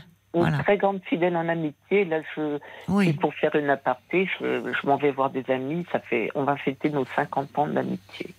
Oh, Vous oui. et pour Oui. moi, c'est énorme, quoi. Oui, là. oui, bah oui. Voilà. Donc je me dis, ben voilà, c'est des choses qui s'en vont, ça fait partie de la vie. De toute façon, par où je suis passée, euh, on va tous mourir un, mourir un jour, mais bon, on- c'est comme ça. euh, on est dans l'acceptation des choses ou pas, et ça me permet peut-être de moins souffrir, hein, Oui, je pense. à mon avis. Oui, c'est une façon aussi de vous protéger, bien sûr. Complètement. Euh, et, oui. puis, et puis de faire en sorte que, voilà, on, on essaie d'avancer au jour le jour et, et, et puis de prendre la vie du bon côté. Oui. Jusque-là, elle, est- elle était bien partie. Elle oui. est- elle est- voilà, mais ça me bouleverse un peu, évidemment. C'est normal. Enfin, Et, et je me c'est. dis, oula, c'est c'est le premier, en fait, à partir. Quoi. Ah, de la fratrie, c'est le premier. Eh oui. Oui, donc ça ramène, c'est ça, c'est les frères et sœurs, ça ramène quand même à l'enfance, à, euh, à, toute cette histoire, et on les, on ne les voit pas forcément, un peu comme les parents vieillir, dans nos rivalités, parfois dans nos hum, affections, mais enfin, euh, on, on les voit bien physiquement, on prend tous de l'âge, mais dans les rivalités, on rejoue encore des choses parfois de, de- vraiment de l'enfance, souvent. On oublie l'âge que l'on a. Et Oh, puis quand il y en a un, eh ben oui, c'est le premier. Euh, là, c'est, oui. on se prend euh, ben, le temps qui passe et Et surtout qu'on a tous figures. les, les numéros 6. Enfin, on est dans les, on a passé la soixantaine, la oui, dernière à, oui, ou 59, ou voilà. Oui. Donc, euh, et, et, et l'aîné à 75 ou 74. D'accord. oui. Voilà. Et est-ce que vous allez, alors justement, vous me dites, vous avez appelé trois de vos frères et sœurs pour euh, euh, bah, partager la, Oui, la voilà. nouvelle. Est-ce que vous Ouais. allez vous, vous savez où il a été enterré Oui, oui, oui, oui, oui. Il Oui. est dans notre village euh, natal, mais moi Ah je, oui. je suis, je suis éloignée, je suis en province. Bon, après, il y a rien n'était réalisable. Oui. Peut-être, je, je ne ferme pas les portes. Je dirais Oui. peut-être, euh, voilà. Vous n'en ressentez pas le jour. besoin pour le moment. Ah, pour le moment, non, c'est trop tôt. Trop tôt. Je, Oui. Voilà, il faut que vous intégriez, enfin, la nouvelle. C'est ben, ça peut être un peu par moment comme si c'est compliqué aussi. Vous voyez, vous dites euh, euh, parfois c'est pour se protéger que l'on n'est pas touché. Il y a quelque chose vous dites euh, quand même bouleversé. C'est vous ne l'avez pas vu depuis sept ans. Donc depuis sept ans, il n'était plus dans votre vie. Aujourd'hui, on vous dit qu'il n'est plus dans la vie. Mais Ouais, au fond, c'est difficile de réaliser puisqu'il n'était plus dans votre vie depuis Mm. sept ans. Mm. Donc, euh, intégrer que euh, il, il n'est plus là, qu'il est décédé, ça peut prendre du temps aussi pour vous. Ben, si vous savez, j'ai j'ai une formule souvent que j'emploie pour moi ou, ou, ou pour euh, quand je donne un petit peu, mais quand je redonne en bénévolat un petit peu du, du temps pour les autres, je dis il faut ingérer et digérer après. Il faut déjà ingérer Oui. la- l'info, puis après il faut la digérer. C'est Et ça. chacun, chacun à son niveau, chacun fait ce Oui. qu'il peut, Oui, comme il peut. oui, oui, oui, parce que là, vous l'avez appris, euh, vous venez de l'apprendre. Ben, un peu brutalement, voilà, aujourd'hui. Ah, mais Ouais. aujourd'hui, oui. Eh alors- oui, ah, eh oui. oui, alors, bah oui. Euh, oui, oui, oui, non, là, c'est un peu, enfin, sidérant, quoi. Oui, c'est ça. C'est tout ça. à fait l'expression, Caroline. ouais. C'est- C'est sidérant. Il y a quelque chose de. Et d'autant plus parce que euh, quand la personne est vraiment dans notre vie euh, et qu'on a des liens réguliers ou même sans l'avoir qu'on s'appelle, enfin, on se dit d'abord on a du mal à intégrer les dans les jours Bien qui sûr. suivent. Bien Mais en plus là, il y a l'absence qui pèse. Là, depuis sept ans, il n'était plus dans votre vie. Ouais. Donc ça, ça accentue le côté un peu irréel de la chose. C'est- complètement ça. C'est-à-dire que vous pouviez penser à lui en sachant qu'il était dans sa vie, qu'il vivait. Là, vous pensez à lui, vous vous dites, Ouf, oui, enfin, je- il est plus euh, Voilà. de ce Et là, vivant. d'un seul coup, je me dis, tiens, boum, Oui, euh, oui, oui, c'est- c'est. zappé, quoi. Enfin, c'est pas zappé, c'est pas le bon mot, mais Non, non, mais il faut le temps, comme vous dites, d'intégrer, de, de l'incorporer, de le digérer, de. voilà. Je, je comprends. Mais ça va le faire, hein. Ce, ceci faisant, euh, je vous dis, je, je chemine gentiment euh, et j'essaie d'être sereine euh, dans la vie et d'avoir euh, des joies et partager, voilà, du temps avec euh, avec de tous ces jeunes. Je reviens sur ce chemin de Stevenson. On a rencontré plein de jeunes. Justement, ça a été une très belle échange. Et il a écrit, donc c'est un écrivain écossais, hein? Oui, il s'appelle, oui, il s'appelle euh, Louis, Louis, Louis, Louis Stevenson. D'accord, Robert, non, c'est Robert Louis Stevenson. d'accord. Et donc vous revenez là de ce chemin, Je reviens de ce chemin, il y a Oui. huit jours. Le retour à la réalité rude. Ah ben complètement, parce C'est que ça. j'étais partie complètement... Oui, euh, vous étiez vous les- en chemin, enfin il y a quelque Oui. chose dans ce... oui, Et- de, de très beaux partages. Ça, ça Oui. permet aussi de, de se couper un peu des, des informations. Oui, oui, ce qui n'est pas plus mal, oui, Ce qui oui. n'est pas plus mal. Oui, quand on voit Et comment le monde tourne, oui. Tout à fait, tout à fait. Mais Oui, bon, et là, le, c'est le retour du réel, là, C'est le retour du réel. dessus. Voilà. Bon. Mais bon, faut vous donner du temps. euh. oui, complètement. C'est toujours, euh, enfin, il y a de quoi être chamboulé. Surtout que vous l'apprenez aujourd'hui, ça s'est passé il y a un mois. Enfin, vous voyez, euh, il Oui. vous faut le temps d'intégrer hein, Oui, l'information et de voir. ces enfants, ces enfants nous écartent de, Oui, c'est ça voilà, qui est dur. cela, quoi. C'est ça qui est. Alors, Bah, je vous dis, est-ce que j'essaye d'appeler ils sont malheureux peut-être et ils sont, enfin même pas peut-être sûrement sûrement. ils sont malheureux et peut-être qu'un signe de votre part ou de quelqu'un de la famille euh, une pensée dans ces moments-là. Un petit mot un petit mot. Un petit mot peut faire du bien de s'associer à la peine et au Ils se chagrin. sont coupés, ils se sont coupés. oui mais vous savez parfois on se coupe comme ça on peut le, le regretter ou parfois, parfois on en ressent le besoin.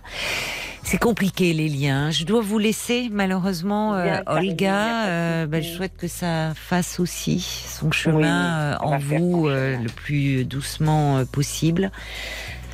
Bon courage à vous, Olga. Bon courage également. Alors un petit mot avant qu'on se quitte pour vous dire que si vous souhaitez adopter peut-être un petit compagnon, la SPA vous ouvre ses portes à nouveau euh, ces week-ends dans dans tous les refuges euh, en- dans la France. Donc euh, n'hésitez pas à aller voir. Il y a beaucoup d'animaux qui attendent un foyer aimant et qui comptent sur vous. Je vous embrasse. Je vous souhaite une très belle nuit, un très beau week-end et puis bien sûr on sera là lundi à 22h avec la petite équipe.